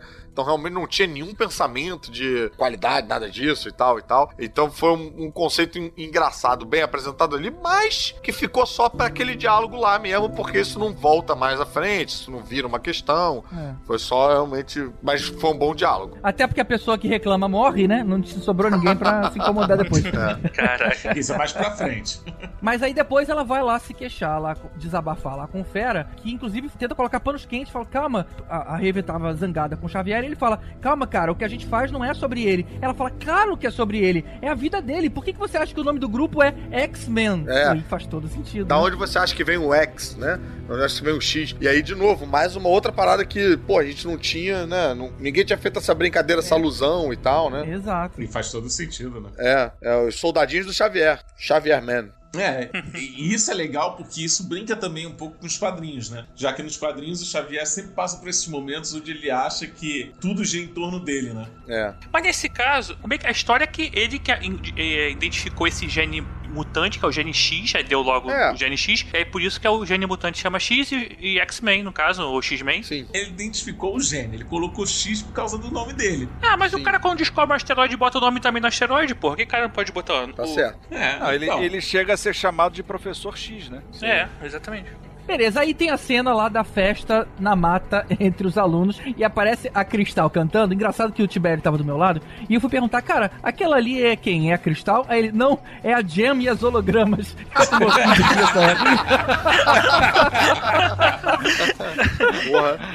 Muito Essa bom. cristal já tinha aparecido antes? Não. Agora, rapidinho, qual é o poder dessa Cristal mesmo, que eu não lembro? Além de fazer parecer uma viagem de LSD pra todo mundo? Luz. Ela Nada, é porra nenhuma. de A luz? Manipular a luz. Mas pra que que serve luz numa luta? Cegar o oponente. Se for muito forte, é. Senão, É. É? Sério que é só isso? só, cara. Ah, você tem um cara que joga dreadlock, é até bom esse, É. essa mutação aí. É, é porque É, ela é, foi né? criada, ela foi criada por uma encomenda. É toda uma história esquisita, assim. Ela foi uma encomenda feita, não sei qual é o o negócio por trás, se era um desenho animado, se era um boneco, não sei o que que era. Que aí os caras criaram, acabaram não usando o produto, aí o cara falou, ah, então tá, então vou encaixar isso no X-Men, e aí criou essa, essa cantora e tal, enfim. Então não era, assim, exatamente pensado com um viés de combate dos X-Men, sabe? A melhor época dela como combatente, vamos dizer assim, foi quando ela era meio que namorada do Longshot, que ela usava a luz no- naqueles, naqueles negocinhos que ele tacava lá de ferro pra refletir a luz e a luz cortava as pessoas. Era um negócio meio, meio louco. Eu ia falar agora isso, porque ela foi criada naquela época lá do Mojo, que tinha aquelas. Não. aquelas programas Não, dele que O muito Long antes, Shot né? foi criado no Mojo. Muito Ela é da antes. década de O 70. long shot, né? Ah, ela é é? da década Ah, de então... 70, foi criada, ela foi criada pelo John Romita Jr. até, Ah, é? né? Com, a- com 16 anos, 14 anos, uma coisa dessa aí. Mas pensando bem pela lógica da história, que o, o poder mutante acontece, sei lá, esporadicamente aí, é possível então que tenha naquele universo poderes que não servem pra combate, né? Alguém pode ter o poder mutante de fazer ovo cozido, por Sim. exemplo. Claro, claro. Sim, sim, sim. Sim. É como o Caruso falou, fazer todo mundo dançar. É, É. mas uma, uma coisa que eu achei bacana e raro, que pô, a Fox não, não vinha fazendo isso tanto, foi eles botarem esse, esse easter eggzinho da Cristal ali, cara, ipsis litis, porque ela tá com o uniforme que ela usava, com a maquiagem que ela usava. Aquilo me empolgou. Eu vi aquilo e falei, putz, esse tá- filme vai, é- cara. Isso é foi do um- caralho. Assim. Não, não, foi do rosto a maquiagem, cara. É, que foi, foi um carinho com os tempos, fãs né? que eles não que eles não mostravam tanto, assim. É, isso foi legal. Normalmente eles ficam fazendo umas adaptaçõezinhas meio merdas e tal, e essa você fala tipo, olha, bacana. Pois é. E parou aí. Os caras falaram, bem, a gente fez a Cristal, agora tamo liberado, agora é o cara que mexe o dread. Foda-se. Foda-se. Vamos dar uma atenção especial pra ele. Bom, aí nessa festa a Jean explode, né? E uh, acaba ficando inconsciente. E o Fera conta pra Raven que o novo poder que ela conseguiu lá no espaço tá destruindo as defesas psíquicas que o Xavier fez nela quando ela era criança. E eu lembro que isso tinha no quadrinho, né? Na época que eu li, eu li, eu lembro de alguma coisa assim, não era? Não procede isso nos quadrinhos? Cara, Sim, procede, mas ou não desse menos. jeito, né? Não dessa forma. né? É, não. Porque eu lembro de defesas psíquicas que o Xavier tinha construído. Na verdade, ele constrói defesas psíquicas pra segurar a Fênix lá dentro. Né? Exatamente. Não porque ela matou os pais, até porque os pais delas estavam vivos ainda quando- enquanto ela era X-Men. É, faz pra conter a Fênix, na verdade, É, só faz isso. pra conter Pra a conter a Fênix. Fênix. Mas isso, eu, eu nem sei se teve retcon disso já, que mudou tanto com essa galera nova, porque o pessoal que tá acompanhando, só pra saber, os X-Men, eles vieram do passado pro presente, então eles viraram, é, tem duas versões deles, tem a versão atual e tem a versão jovem deles vivendo atualmente, né? Mas que já voltaram pro passado e esqueceram tudo, né? E Isso. do futuro esquecido. Mas de qualquer forma, no filme, ela começa a ouvir, agora com as defesas psíquicas sendo quebradas, ela começa a ouvir uma voz do pai dela na cabeça e que ela achava que o cara tinha morrido. E decide sair pra procurar o cara por aí. Sim. E a gente tem mais um momento de é, excellent parenting, né? Tipo, bem no estilo do Shazam. Do cara que Entregou, né? Que entregou não queria simplesmente ela. e meio que ficou na mesma casa. Tipo, num, sei lá, num... Não, mas olha só, justificava pelo menos. A do Shazam não, ninguém, ninguém compara isso com a do Shazam. Essa aí justificava, agora tinha poder, matou a Peraí, mãe. peraí, ninguém vai ficar falando de Shazam aqui não, né? Porque aí eu vou mudar a postura completamente. Eu tô calmo até agora, eu tô assertivo, eu tô fazendo um programa legal com vocês, vocês não vão falar de A Shazam. Fênix Miranda vai acordar. Vai. Acordar, cara. Mas não, não faça essa Shazam aí. comparação. Shazam é uma merda. Shazam é a pior coisa já feita no cinema. Ah, não. É falta de respeito cara. com. Peraí também, cara. Cara, na boa, vocês defendem Shazam? Não, mas não é a pior Não, coisa é- feita no cinema. Eu já vi muita coisa merda. Eu gosto de ver coisa merda no Existe cinema. Liga da Justiça. Mas, cara, isso vai- a gente vai levar a gente pra uma linha alternativa aqui do. É do melhor podcast. não, por isso que eu tô dizendo. Deixa eu quieto na Fênix Negra, que tá tudo bem. Eu só não acho que é pior do que Quarteto Fantástico. Aí, bem, ela já foi lá, resolveu lá e visitar o pai, não é isso? Ela descobre que o pai não guarda nenhuma foto dela, já ficou puta. Mas aí vem os X-Men na história. E o pai, o pai, eu achei que o ator mandou bem, né? Eu achei que o ator fez um, um, pô, um cagaço ali e tal, meio. "Ah, Eu vou pegar uma água pra você. Você acabou com a minha vida, É. minha vida acabou naquele dia, não te quero mais. E, cara, e, pô, eu não queria. Não queria cutucar mais o Miranda, mas a gente teve uma dinâmica narrativa de solução e tal, parecida com a do Shazam novamente, né? Que é de rever Oh, o acidente agora meio pela ótica do pai, assim, né? Então a gente Isso, isso. é, viu pela ótica mais ou menos dela, ou uma ótica que parecia ser imparcial, e aí depois viu pela ótica dele, ele olhando bolado pra filha que tava ali no banco de trás e tal. É o famoso cair da ficha, né? Eu acho que al- alguém andou se conversando, né? Esses roteiristas Pois é, cara. É roteiro de gaveta, roteiro Trocando de anotação, gaveta. né? Bom, mas aí de qualquer forma chega a nave com os X-Men pra tentar levar ela de volta pra casa. E aí a gente vê o primeiro confronto entre eles. E a gente vê, na verdade, como é que ela é muito mais poderosa que todo mundo, cara. É, na verdade ela teve uma TPM negra. Nossa senhora. Não, brother, não. E aí ferrou tudo. né? Essa foi ruim. Mas essa foi a cena que alguém lembrou lá no início, que ela dá aquela olhadinha eh, pro Mercúrio, tipo o Superman, né? Ah, é verdade. Eu. Esse é um momento que assim, Ah. parece que vai armar um, um momento Mercúrio, né? Só que a gente já teve um momento Mercúrio lá na nave. Exatamente. Os roteiristas são preguiçosos pra caralho. Falam, não, a gente já fez! Eu quero fazer de novo! É, mas é muito parecido o Flash, mas é muito parecido Pois realmente é. o Flash com o Superman, né, cara? É. E aí ele vai subir ali naquela, nas telhas soltas lá, né, e tal, e ela, pum, tira uma telhazinha no chão. Então eles fazem o mesmo momento, a mesma dinâmica do super-homem olhando pro Flash, mas sem Sim, nem mesma coisa. um pouco, sem nenhum átimo do carisma e do impacto que aquela cena teve. Principalmente porque é repetido. Sim. Porque essa cena Verdade. foi uma das pouquíssimas cenas em, em cena Liga da. Justiça que a gente, Que a gente vibrou pra caralho. Aquela cena é, a gente fez tipo, antológica. ah! Não, e nesse filme foi tipo, foi tipo a cena do Mercúrio Cromo pro Metiolate. Cara, esse foi meio tipo, ah, tá, eu vi o que você quis fazer aí, legal. E assim eles tiram o Mercúrio da história, né, cara? Que é a forma que ele se fode pra cacete. Ah, não, e ela se faz de um jeito meio envergonhadinho, sabe? Porque o, o, o diretor não quis marcar, a trilha não quis marcar, porque você já sabia que ia ficar muito cara de cópia do outro, então eles fazem, mas não fazem direito, né? É. Putz, E tiraram do. Mercúrio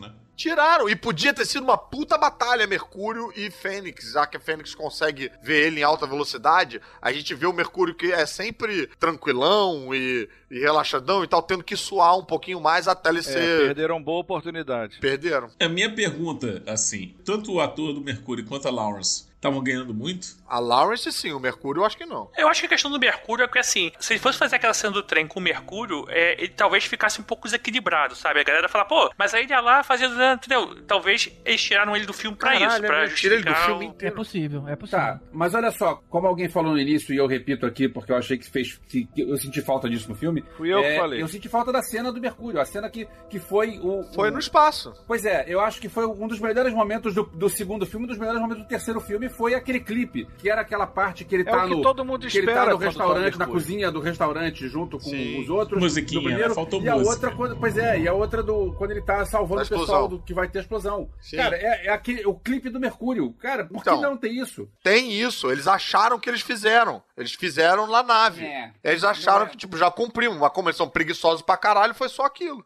Quando eles fizeram o Mercúrio nessa velocidade toda lá no filme, eles botaram um poder tão alto no cara que eles não souberam controlar. Tipo, a gente fez ele ser tão rápido, tão rápido. Tipo, ele entra na mansão Xavier, salvar todo mundo antes de uma explosão. É muito rápido isso, Sim. sabe? Tipo, aí você quando vai pegar pra enfrentar uma porrada de alienígena que ninguém se importa, que são lentos, acabou o filme, Sim. assim. Pega ele, limpa o trem todo, acabou. Por isso Em- em- que essa cena, cena do, Mercúrio, mais motivo pra essa cena do Mercúrio versus Fênix ser a cena do Mercúrio, a Sim, cena pra foda, poder- pra tirar ele de.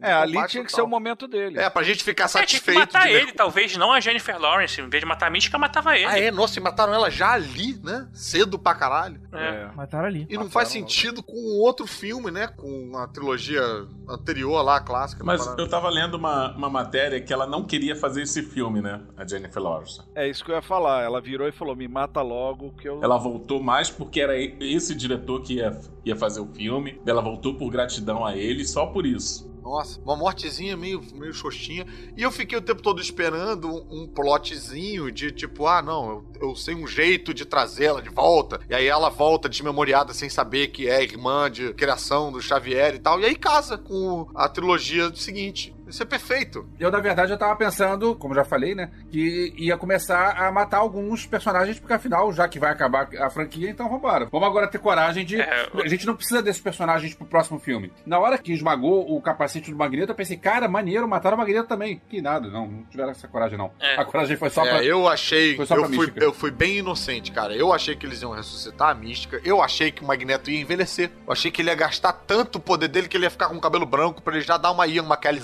Porque você acreditar que de 1990 pra 2000 o Fassbender vai virar o Ian McKellen, meu amigo, alguma coisa. É verdade. Alguma coisa tem que Bateu uma acontecer. oxidação braba ali, né? Uma oxidação pesada ali. É, ele, porra. Não, eu juro que quando eu vi a Raven cair assim, tá, eu- na minha cabeça, na hora que não tava ligado, tava tão inocente como Caruso, eu pensei assim: legal, ela vai se transformar em outra pessoa, os órgãos vão se regenerar de uma certa forma, ela vai sair dali e vai tentar dar uma porrada, ela não vai conseguir. Pra mim, aquilo não era uma morte, era um acidente que aconteceu. Aí quando falou morreu mesmo, eu falei, ué, mas então ela é tão frágil assim? Eu não conheço essa personagem tão. Eu achei uma morte boba, tipo o Kirk morreu porque caiu da ponte. É, foi boba. Foi É, boba, sabe? foi. é- é o Kirk, o pica das galáxias, morre por causa de controle remoto e ponte. Eu joguei os controles remotos todos fora aqui em casa. Quando eu vi que o Kirk morreu com controle remoto, eu joguei tudo fora, tudo no seletor. E nunca mais foi a Niterói. Não, deixa que me perdoe. Mas é, é, Fica tudo meio, meio genérico ali, né? É. Que é tipo, ah, eu só vou participar até aqui no filme e tô indo embora. Então, me matem aí. Dá um jeito de me matar. Dá teu jeito, né? Aquele famoso dá teu jeito. Eu quero sair do filme, dá teu jeito. É, dá teu jeito de me matar. Eu vou fazer tantas cenas só. O filme tenta usar a morte dela como força motriz emocional para o, o Fera querer matar a Fênix e querer falar com o Magneto, e aí o Magneto querer matar a Fênix. É meio tipo isso, né? Até foi, Caruso, mas aí tudo foi abrandado. Que muda tudo do Fera também, É. né, gente? Até aconteceu isso, lembra, Caruso? Sei lá, também não comprei tanto, não achei orgânico, não achei, achei forçadinho. Mas foi tudo abrandado. É, você É. não compra ele tá revoltado e querer matar uma outra pessoa. É. Cara, foi forçado sim essa, essa morte dela, mas era a oportunidade do Cíclope. Ah, ok, então agora, peraí, que agora a liderança é minha, cara. Eu fiquei esperando, na época que eu lia, ele era o líder. Então eu fiquei tão incomodado dele ser esse. esse. Bosta. esse imbecil, cara, que ficou Ele é ali. um bosta. Ele é um bosta bosta, 16 anos bosta ali, ali, cara. cara. É, Falei, que beleza, a líder É. morreu, aí de repente o cara tomava as dores, então beleza, calma, é assim, dava uma de Capitão América ali, mas. ah, nada, a gente esquecia que ele tava no filme. E é curioso que a máscara dele não cobria o nariz e ainda assim ele ficava com aquela boca de, de mergulhador, sabe? De máscara de mergulho. Assim. Isso, isso, isso. isso. Ele tem essa boca mesmo. Mas essa tua ideia, GG, do Cíclope assumir alguma coisa, até parece que vai seguir por esse lado quando ele volta pra escola e as pessoas perguntam assim, pô, a, a Jean matou a Raven, né? E ele toma a dianteira pra defender a Jean e começar a falar, não, ela é nossa amiga. é, a gente vai trazer ela de volta. Você imagina assim, pô, agora o Ciclope Legal, vai virar é. o Ciclope, né? Não. Ah, ele tava Aquilo sendo foi o namoradinho, né? É, ali ele tava sendo só um namoradinho e acabou. Eu acho que um dos problemas desse filme é que, assim, apesar de a gente estar reclamando, é porque, assim, em um filme, você não conta a Fênix Negra em um filme, cara. É muita, Não. é muita coisa. Se você pensar tudo isso que a gente tá falando, até agora, pelo menos, não dá pra contar em um filme de duas horas. Porra, a Fênix Negra, é, você pensa no quadrinho que durou um ano, dois anos de quadrinho. É uma É, saga. oit- você tem que pelo menos iniciar um filme Ah. é, colocando a Fênix Negra pra ela no final do filme se Mas tornar a foi muito Fênix. pouquinho. Fazia um filme de três horas, então, cara. E uma hora de Fênix ali. Sendo Não, beleza, sendo ok. Terror ali. Poderia ser, poderia ser, só que três horas é foda, é- o custo é muito alto, né? E o filme Mas- não tem nem duas horas, hein? Não tem nem duas O horas. tem Não menos dá, cara, não dá. Você não, você não gera empatia, você não acredita na personagem. Ela, É. porra, ela vira Fênix Negra e volta a ser Fênix normal sem ser negra em, em, em 20 minutos de E filme. o que é doido e é meio tristinho também é que essa é uma franquia que, diferente da, da franquia da DC e tal, não tem, não tem defensores. Ninguém vai vir falar, tipo, ah, mas tinha que ser assim, porque. Não, tá todo mundo tipo, é, realmente é uma merda mesmo, né? Né? É porque tá todo mundo já pensando no que vai vir, né, cara? Esse é o grande problema dessa, dessa, desse momento, As pessoas não assim. estão se importando mais. Tipo, ah, vai pra Marvel, vai pra Marvel. A DC tem a briga, né? DC, Marvel e tal. A galera da Marvel não tá defendendo X-Men, não. Tá meio tipo, assim, né? não, esse filho é de vocês aí, de vocês que. É, isso aí é Fox, não é com a gente. Sinto muito. Isso é Fox. E ó, vou te falar que a Disney vai amargar aí um, um- um fracasso de bilheteria, que agora é dela, né? É. Ah, mas não 200 foi ela que milhões pra bater, Ah, não bicho. ela que fez. Pra- Ah, dá nem- mas não. tá, o rato mas tá não no vai bolso amargar dela. nada. O rato só vai comer com queijinho docinho. Nada, Que cara. isso. Eles agora nem ligam mais pro comercial, né, cara? Fazendo muito mais mundial e já ficam felizes. Mas eu acho que não sei não, cara. Não, Tibério, não tem essa chance não, Ué, mas A China salvou Transformers, cara. Não vai te salvar a X-Men. Mas o Tibério, o gasto de fazer o filme foi da Disney? Não foi, foi da Fox. Tava com a Fox ainda nessa hora. Ela só vai ter os lucros Pois é, agora. nessa É, época. tudo bem, ela só pega os lucros agora. Ah, comprou a empresa, ela pega tudo, né? Bom, bora voltar então pro filme e a aldeia hippie que ela vai parar lá quando procura o Magneto. Que é aquilo que o pessoal, o Caruso tava falando mais cedo lá do- dos caras estranhos. Muito estranho Não, aquilo. é uma aldeia hipster, né? Não é nem hippie, é hipster. Os caras. Mora em container. É uma né? genoxa camuflada, né? Não, tu sabe que é uma ilha aquilo, né? Que ele fala, você não quer sua ilha pra você? Depois ele fala isso. É, uma mas ilha aquilo mostra- lá. mostra Eles que é uma citam. ilha. Sim. Então é genoxa, né? É, é pra ser meio genoxa Sim, aqui sim, também. genoxa. Faltou um culhãozinho pra chamar de genoxa, né? É. É, É, porque era pequena faltou- demais pra ser genoxa. Vai ser né? tipo genicho, né? Que é pequenininho. Ah, é tipo paquetá, né, gente? É pequenininho, daí fazer ali empaquetar. É isso, essa é a parada. É, cara. Eles vivem vendendo miçanga. É.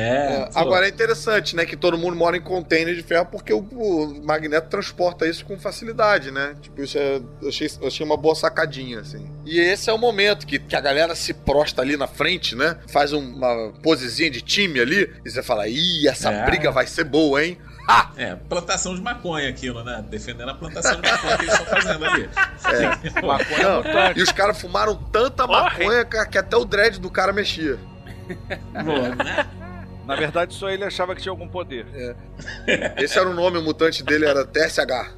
É isso aí. Capitão É o Presença. cannabis. É o Cannabis. cannabis. A outra cena é a Jessica Chastain lá encontrando a Jean e. Não, a gente tem, a, a gente tem uma do- chegada bacaninha que são os helicópteros que chegam ali, né? Pra, tipo, pegar. Ah, é? Tem... Verdade, Ah. tem a, ce- a cena dos militares. Pra pegar é, a Jean Grey. fica violenta. E aí, Que não É. tem sentido nenhum também aquilo, né? eu achei que ela tava tentando segurar. Eu não entendi o que que ela tava tentando fazer com o helicóptero, que o Magneto tava tentando fazer uma força contrária, e aí ele fala, sobe todo mundo no helicóptero. E eu achei que era pra todo mundo sair do helicóptero. A mulher vai destruir o helicóptero. Sobe que eu vou mandar vocês embora. Na verdade, ela tá, ela tá puxando o helicóptero pra virar o helicóptero. Tá- ah, então é isso.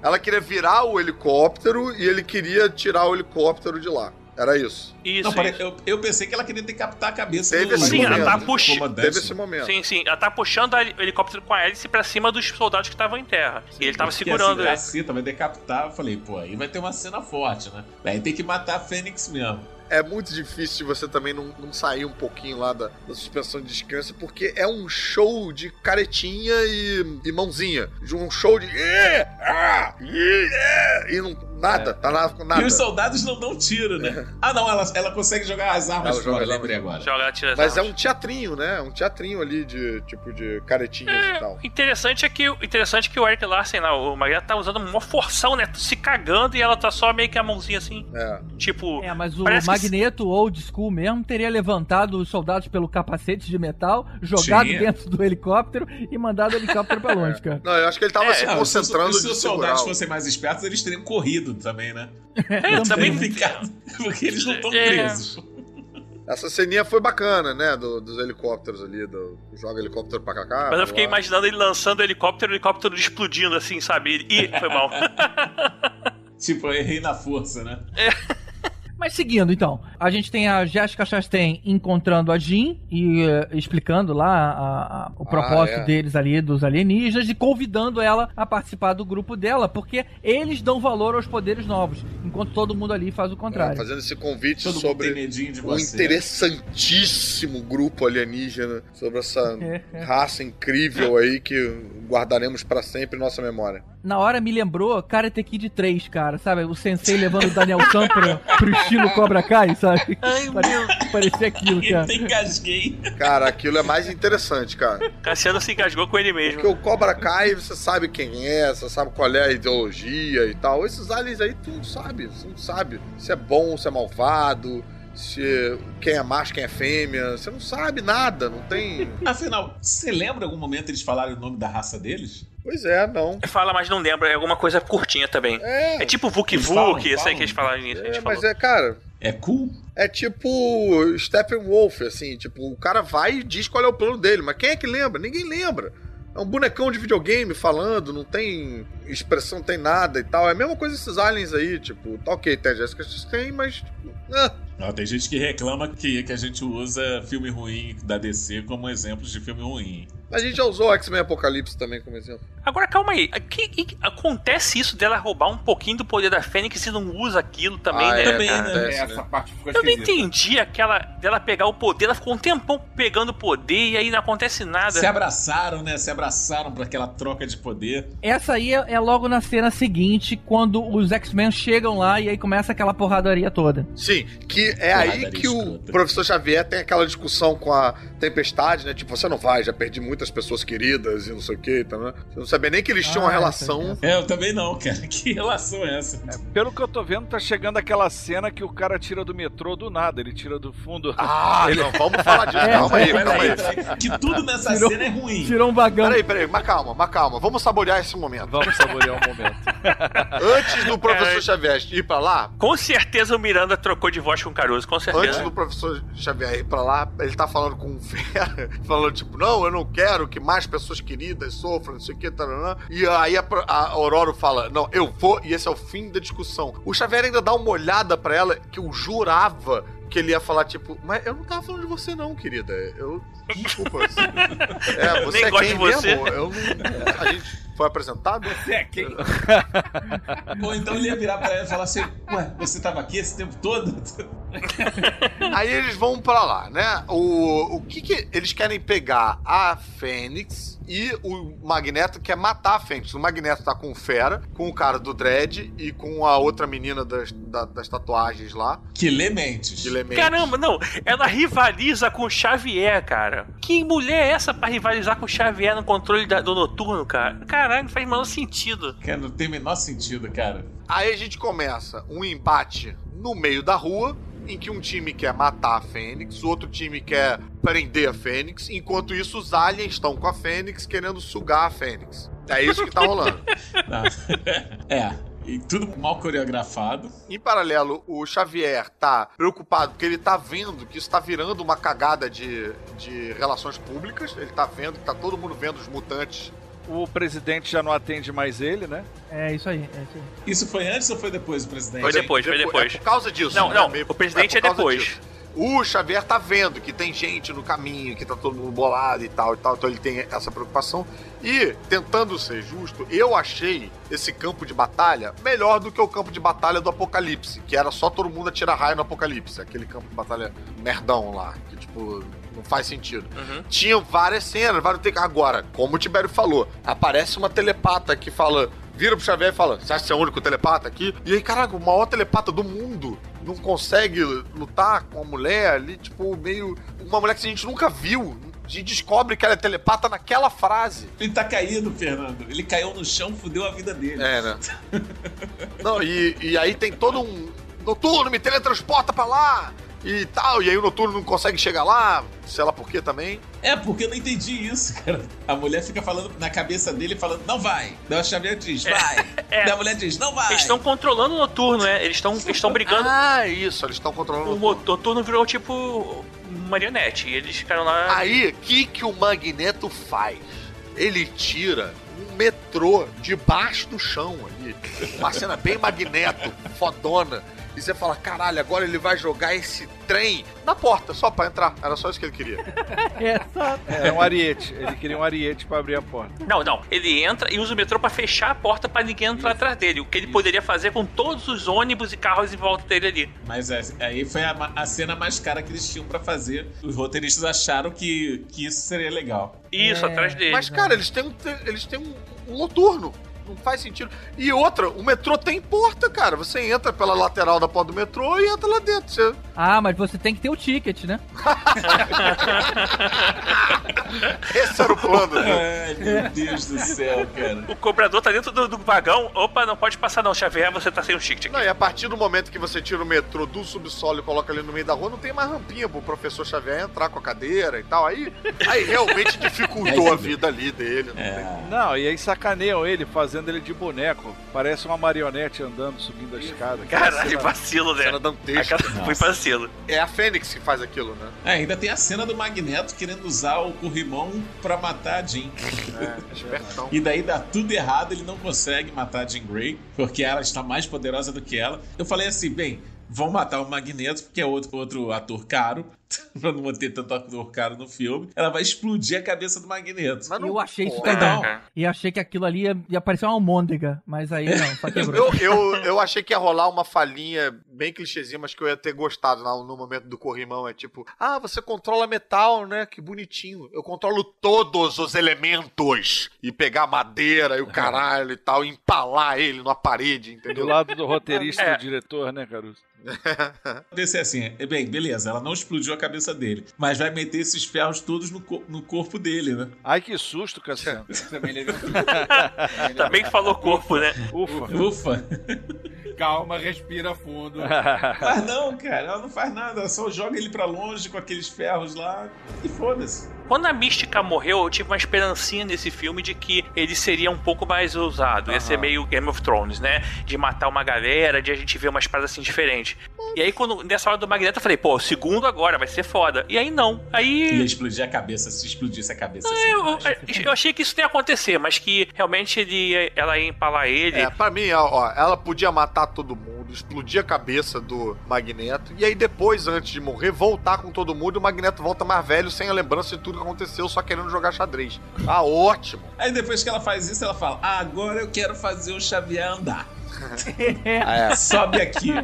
o cara olha pra ela e fala: Eu não posso. Ah, você pode. É, não, e ela podia trazer o cara voando, né? Mas ela vai arrastando ele degrau Não, por é degrau. Fetiche, fetiche. Com o pé todo, Malvadinha mesmo. Só faltou fazer ele dançar, né? Dance, dance. É, pô.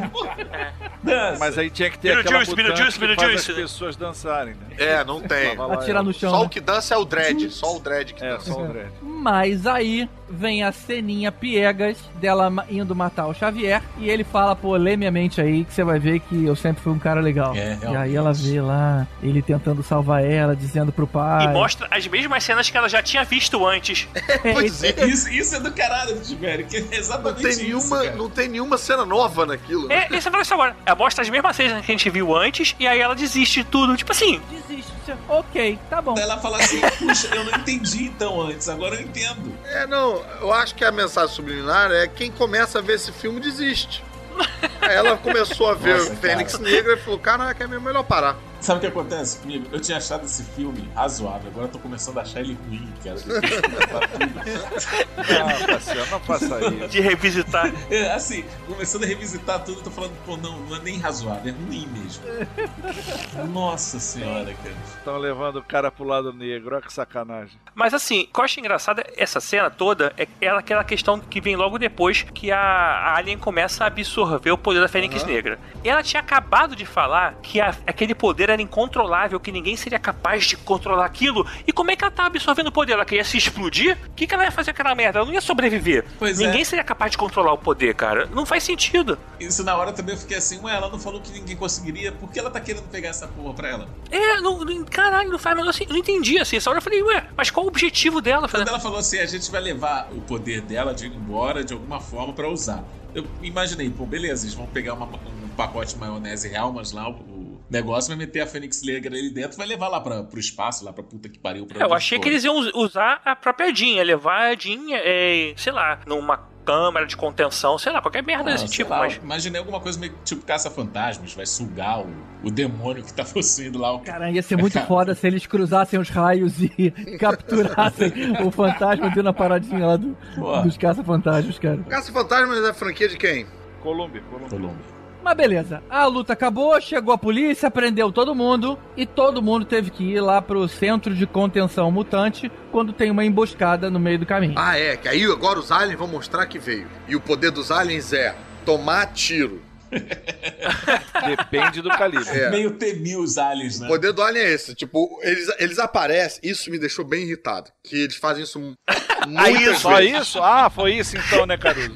Ah. Eles aparecem. Aí vai o cara, bicho, descarrega a arma na cara do alienígena, não morre aí você pensa, opa, o alien é fodão, não adianta dar tiro nele. Aí vem, se não adianta dar tiro, teoricamente não devia adiantar dar raio, não devia adiantar nada, mas ok. Então dá tiro, eles aguentam, mas aí vem um cara com uma outra arma, de um outro calibre, dá tiro, aí o alien morre. Não é tipo, ele sente o dano, ele morre. Então, o poder dele é resistência a tiro, e a fraqueza dele é resistência a tiro. Não, ele aguenta bala 38. Porra, mas olha que merda, É, cara. Calibre 38. O que é mais surreal, toda vez que alguém descarrega uma arma nele, ele para pra ficar fazendo pose, tomando tiro. Isso acontece umas três vezes nessa luta. A mesma dinâmica de parar, ficar tomando tiro, e aí alguém ganhar tempo de pegar uma outra arma do outro calibre e dar um tiro no alien e o alien morrer. Tipo, que coisa idiota, Mas, cara. Fernando, você já reparou que a arma do outro calibre funciona em uns e não funciona em outros? Nossa, não. Putz, isso é pior ainda. Porque tem aquela cena que eles usam a arma de outro calibre naquele que pula no, no helicóptero. Ele leva uma porrada de tiro e consegue pular no helicóptero e derrubar o helicóptero. Eu acho que assim, eles têm um poder de regeneração, esses aliens. Quando você dá um calibre Tem? baixo, tem. Você viu no filme isso? E quando você tá com calibre baixo, eles, na verdade, ele consegue regenerar tempo. Quando você dá um buracão no alien, não dá tempo dele regenerar pondo eles Pô, é, tipo, entendeu? Terminador Eles do tá mais- Futuro meio que- é, É, tipo o T-1000. é meio que por aí. Tibério, vamos contratar você aí pra esses roteiristas aí. Cara, mas Oh, é bacana isso, mas isso não ficou claro, cara. Eu não vi negócio regenerando e. a, a Não, cena que o regenera, cara ela- ela toma um tira- vários tiros na um cara. tirambaço do calibre maior e pula no helicóptero, eu não senti isso não. Falei, pô, funciona com um, não funciona com o É, outro. pra mim é tipo só, tipo, ah, agora morreu. Não é. Vai demorar mais tempo pra regenerar. Uma coisa que eu não entendi, que eu acho que não ficou. Eu não lembro do outro filme ter isso, é aquela coleira nos X-Men inibe o poder mutante dele, é isso? Sim. A coleira inibidora tem até nos quadrinhos, né? Não, sim, sim, mas assim, tipo, no- nesse universo existe Eu acho isso. que é- teve num, eu acho que teve no X-Men, no, num Wolverine Origins, eu acho. Ou no, no Wolverine 2. Ou no... É que eu falei, tipo, eu falei, Mas aquela coleira. sentinelas não Na hora. botam isso nos mutantes? É o, é o que o sentinela usa pra... é, Não, mas no filme, a pergunta Ah, é o se Sentinela no já. filme. Sim, no- é, mas teve no filme, no filme anterior, eu acho que teve, né? No O Dia de um antes Futuro do- Esquecido. O segundo, o dia do futuro. Como é? Futuro Passado. Dia do passado, É, do futuro é, do é. pretérito lá. É, Agora, é. rapidinho, voltando pros aliens. Qual a explicação pra esses aliens continuarem lutando na forma humana, cara? Já que eles são transmorfos e todo mundo sabe que eles Ah, já são os inimigos, de produção. não é melhor você- de produção. lutar na forma mais confortável? Eles podiam voltar, voltar a ser o que eles eram, né? Não, Ou pior até, você podia se transmorfar numa raça maior, mais letal, É. né? Pra ser mais perigoso. mas, cara. Não, o- mas camisa polo e calça jeans é tudo, né, cara? Ah, peraí, tinha terno e gravata ali. também, vai. Se você apresenta aliens transmorfos que estão lá como humanos, cara, eu acho que é um momento importante no roteiro você ver como é que são esses aliens. E eles serem interessantes, eles serem, tipo, sei lá, monstruoso, bizarro. Tipo, é que nem o momento que você, você tem um predador, tem um momento que você tira a máscara do predador e vê a cara do predador, sabe? Tipo, eu acho que, que tinha que ter isso. Tinha que ter um momento de a gente falar, tipo, o alien aparecer, dar um gritão, ah! E alguém fala, damn, you're ugly, ou qualquer merda desse tipo. Esses aliens, pra mim, não sei se o Cassiano ou o Caruso lembram. Lembra do marciano do Black Hammer, do, do Jeff Lemire? Ah, Jeff Tem- Lemire saiu pela intrínseca aqui. Sim. Cara, tem um marciano que é igualzinho esses. esses... Não, e, e, bicho, isso já diz muito, porque o, o Jeff Lemire, ele brinca com os estereótipos dos quadrinhos daquela época e tal, que é tipo o lugar comum. Então é o lugar comum do alien, o lugar comum... Do... Cara, aí os caras usam o alien do lugar comum da parada. O lugar comum do lugar comum. É, É. O mais simples possível, né? A gente vê nessa luta o Noturno virando assassino. Que ele começou a É, isso eu gostei, cara. Isso eu achei legal. É, eu, eu gostei também, mas achei pouco. Mas deixa, deixa vocês elogiarem um pouquinho mais. Uma, uma das coisas mais legais que eu acho do, do X-Men até hoje foi do, a cena inicial do X-Men 2, né? Que é aquela cena noturna invadindo a Casa Branca. E aí, cara, isso meio que voltou aquela cena dele no, no trem e tal. E, porra, cara, ele atravessando o pescoço do cara com o rabo, assim. Tem umas paradas legais, assim, que eu achei legal. Ele levando a mulher pra frente do trem, saindo pro trem atropelar ela, cara. Umas paradas novas, né? É, Essa foi E uma risadinha, maneira. Eu né, sei cara? que são linhas temporais diferentes, mas o, esse X-Men do segundo filme, quer dizer, desculpa, esse noturno do segundo filme lá atrás, ele era bem mais velho, né? Sim. Cara, É, o, ignoraram isso aí? Ué, mas é o, o que nem o Ian McKellen e o Fassbender, né? É mais velho porque é no futuro. É, era pra acontecer alguma merda aí. Mas era um noturno já de 40 anos aquele, né? É, mas do- esquece, cara. É outra linha temporal, outro Cara, universo. Tem outro tal. problema aí também, que os personagens não estão envelhecendo tanto quanto eles, eles deviam, porque se passa mais tempo entre os filmes do que se passa tempo entre as produções, entendeu? Verdade. O- a mística que a gente viu no primeiro filme era da década de 60. Se passou 30 anos. É, mas a mística é, não faz sentido envelhecer. Tá, Continua, mas e o Fera? O É, Fera continua meio adolescente, Ah. o Xavier só ficou careca. Então, assim, o envelhecimento tá meio, tá meio descompensado, assim, deles, né? É. Mas é o poder mutante que faz isso, né, gente?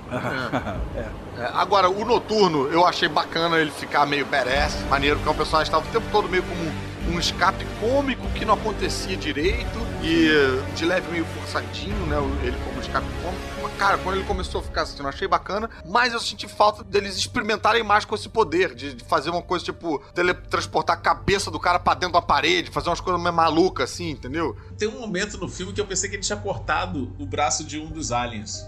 É, né? Teletransportar só o braço ou só o é. Mas ele quebra o pescoço com o rabo. Sim, É, ele Fura quebra o mas- pescoço, né? Ele Só fura o isso, pescoço, não é? Ele fura o pescoço Fura. de um e quebra o pescoço do outro. É. E o legal da cena dele preso é que ele tá preso no, no trem e os caras se preocupam, claro, com o rabo dele, né? O rabo dele tá preso também com... na parede. Cara, mas des- pô, despedida, eu queria mais, cara. Pior despedida de solteiro de todos os tempos, aí. Você foi achando que era um banquete e te deram um lanche, não é isso? Exato. Um sanduíchezinho de, de presunto com mortadela. Mas beleza, pelo menos foi uma cena de ação bacaninha e tal. E aquela cena do trem também, que tipo, pô, pra ser já uma pré-cena encaminhando lá pro final, uma cena de ação bacana e tal. Mas, cara, tirando aí o noturno, a gente não viu nada de muito maneiro também, não, vai. Foi Ah, meio. tem a cena do Magneto esmagando o vagão com todos os aliens dentro, também tava Isso foi bacana. maneiro, isso É. foi maneiro. É, isso foi bacana porque é até o que a gente espera que ele faça, né? Eu lembro que quando ele tá de frente pro vagão, eu fechei a mão junto dele. Eu falei assim, caraca, agora ele me esmaga.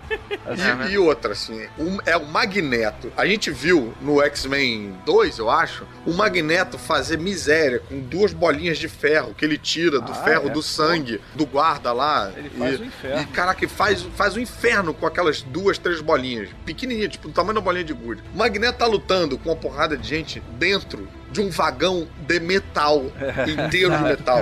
Essa cena era pra ser foda, que nem a cena do Darth Vader no corredor de Rogue One.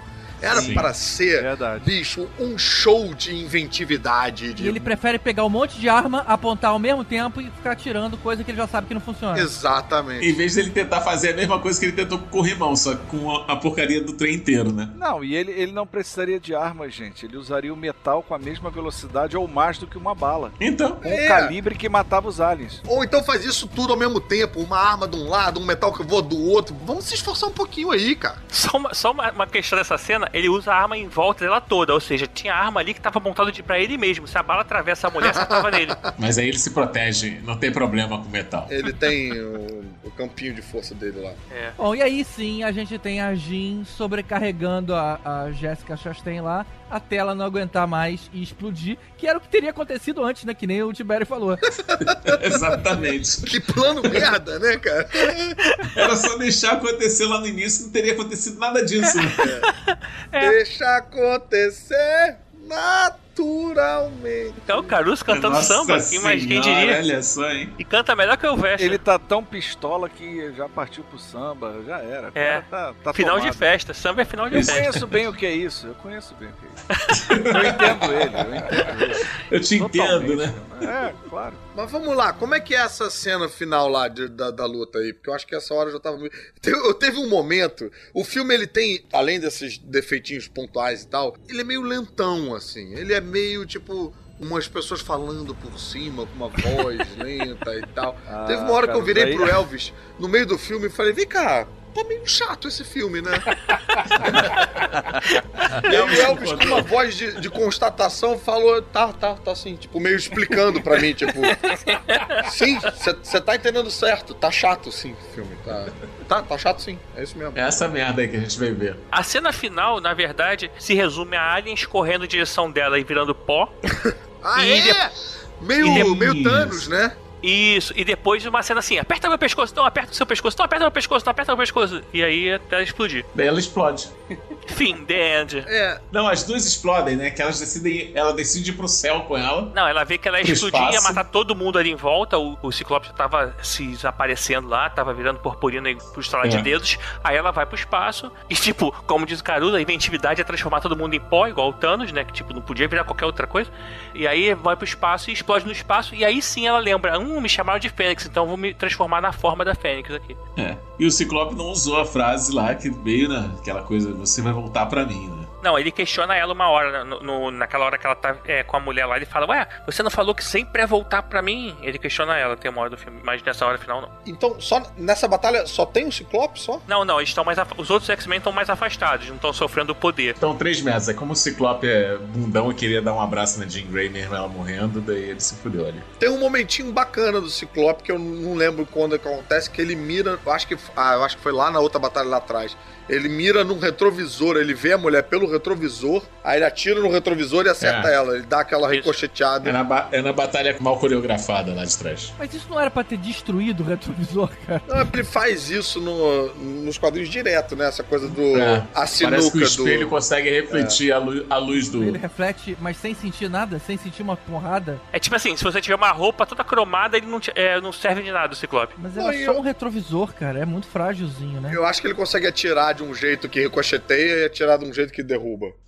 Bom, mas aí o fim do filme, tudo se resolve. O Fera assume o Instituto Xavier, pelo menos foi o que deu a entender, né? Já que ele sentou na. O, o nome da escola passa a ser Jean Grey, né? É. Jean Grey. Escola para Mutantes. Que isso É. entra, fica em ressonância com os quadrinhos, né? Que tá- a escola tá sendo chamada Que é como o nome Escola de agora. Grey, né? Para mutantes. E, mas que não casa, mais uma coisa que não casa com a, a trilogia original. Né? Caraca, cara, esquece a original, cara. É outro mundo aquilo. Já quando eles voltaram, mudou tudo. É, mas sei lá, bizarro isso. Isso é- não, disso é headcanon.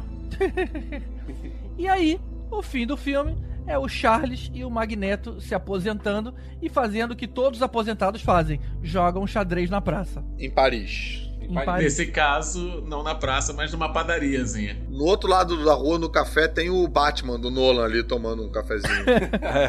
Só faltou eles, eles ficarem alimentando pombo, sabe? Eu achei que ia acabar assim. É. Só que, tipo assim, cara, que eles estão muito mais novos mesmo, né, cara? É muito engraçado assim. E o Xavier é bombado, né? Pelo menos foi uma referenciazinha lá aos filmes originais, que eles se Foi. unem pra jogar xadrez. E se eu não me engano, mas quando ele tá na esquece prisão. o filme original, Tibério. Esquece o filme Não, original. mas é referência. Não é, que, não é que vai emendar. Não é que vai emendar. É que eles fazem referência. Tipo, se eu não me engano, até no 2, quando o Xavier vai, vai jogar xadrez com o Magneto lá na, na prisão de vidro, ele fala, ah, você por aqui, né? Mesma, mesma frase que ele usa assim, né? Sim. É legal, é legal essa referência. Quer dizer que tudo mudou, mas nada mudou. E aí a gente espera. Nossa, isso é quase uma música, hein? A gente Olha espera os créditos todos, né? E aí, ao invés de uma cena extra, a gente tem uma grande decepção condizente com o resto do filme todo. Ô, Miranda. Pô, quer dizer, pô, aí, Caruso. Aí a gente fica eu- com aquela sensação de tipo, de ah, vivemos essa merda mesmo, todos juntos. É, foi esse momento. Legal. Gente, o Elvis saiu aqui. Tá tão chato que ele não aguentou nem conversar sobre o filme. Eu acho que ele não estava. Agora que eu tô me tocando, eu acho que ele não estava em momento nenhum, hein, gente. Não, ele falou que na hora que eu perguntei lá do filme chato. A e gente esqueceu de falar, de botar o Elfo na chamada. Eu acho. Sério? Não, não, não. Eu acho que. Não é possível, Não, ele tava, ele caiu agora. Ele caiu Não, agora, não, ele apareceu participa- aqui pra mim. Calma, gente. Elvis deve estar em Paris jogando xadrez com os outros velhinhos. Não, xadrez não, ele vai estar alimentando os pombos, se eu conheço o Elvis. Ah, voltou. Alô. Eba. Aí. Olha, o nosso podcast teve cena extra e Dark Phoenix não teve.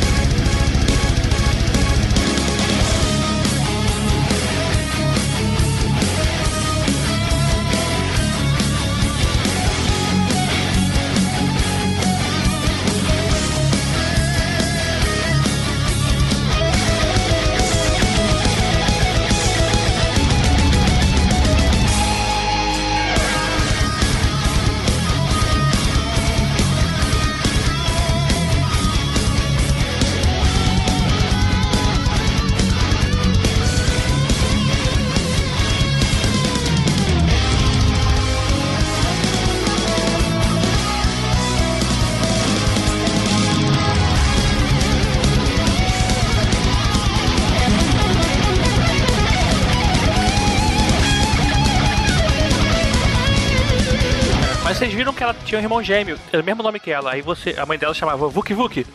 Eu, eu nem entendi. Eu não mas entendi beleza. essa piada. Essa... A edição tá aí pra isso. Você tá fazendo referência àquela música, Tibério? Vuk, Vuk, Vuk. Eu Vuk, entendi, mas é melhor deixar pra lá. É melhor a gente seguir. A gente contrata as pessoas pra fazer, a gente não chama nem de edição, a gente chama de Tibério. Tem como você fazer o Tibério lá do podcast? é só cortar esse negócio.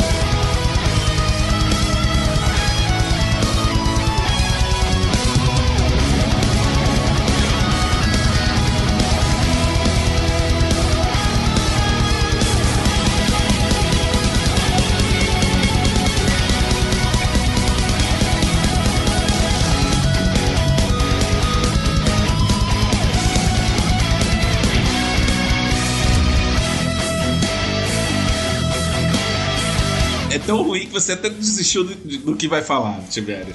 Não, eu ia, eu ia falar que o Caruso falou que queria fazer o inferno com duas bolinhas. Eu falei que duas bolinhas quem faz o inferno é o Neymar. Então as mulheres aí que reclamam. né? Nossa, ainda bem que você. É, corta isso, então. esse podcast. Corta isso. Tem que fazer um Tibério nessa parte. Mas isso não foi eu que falei, foi o Caruso.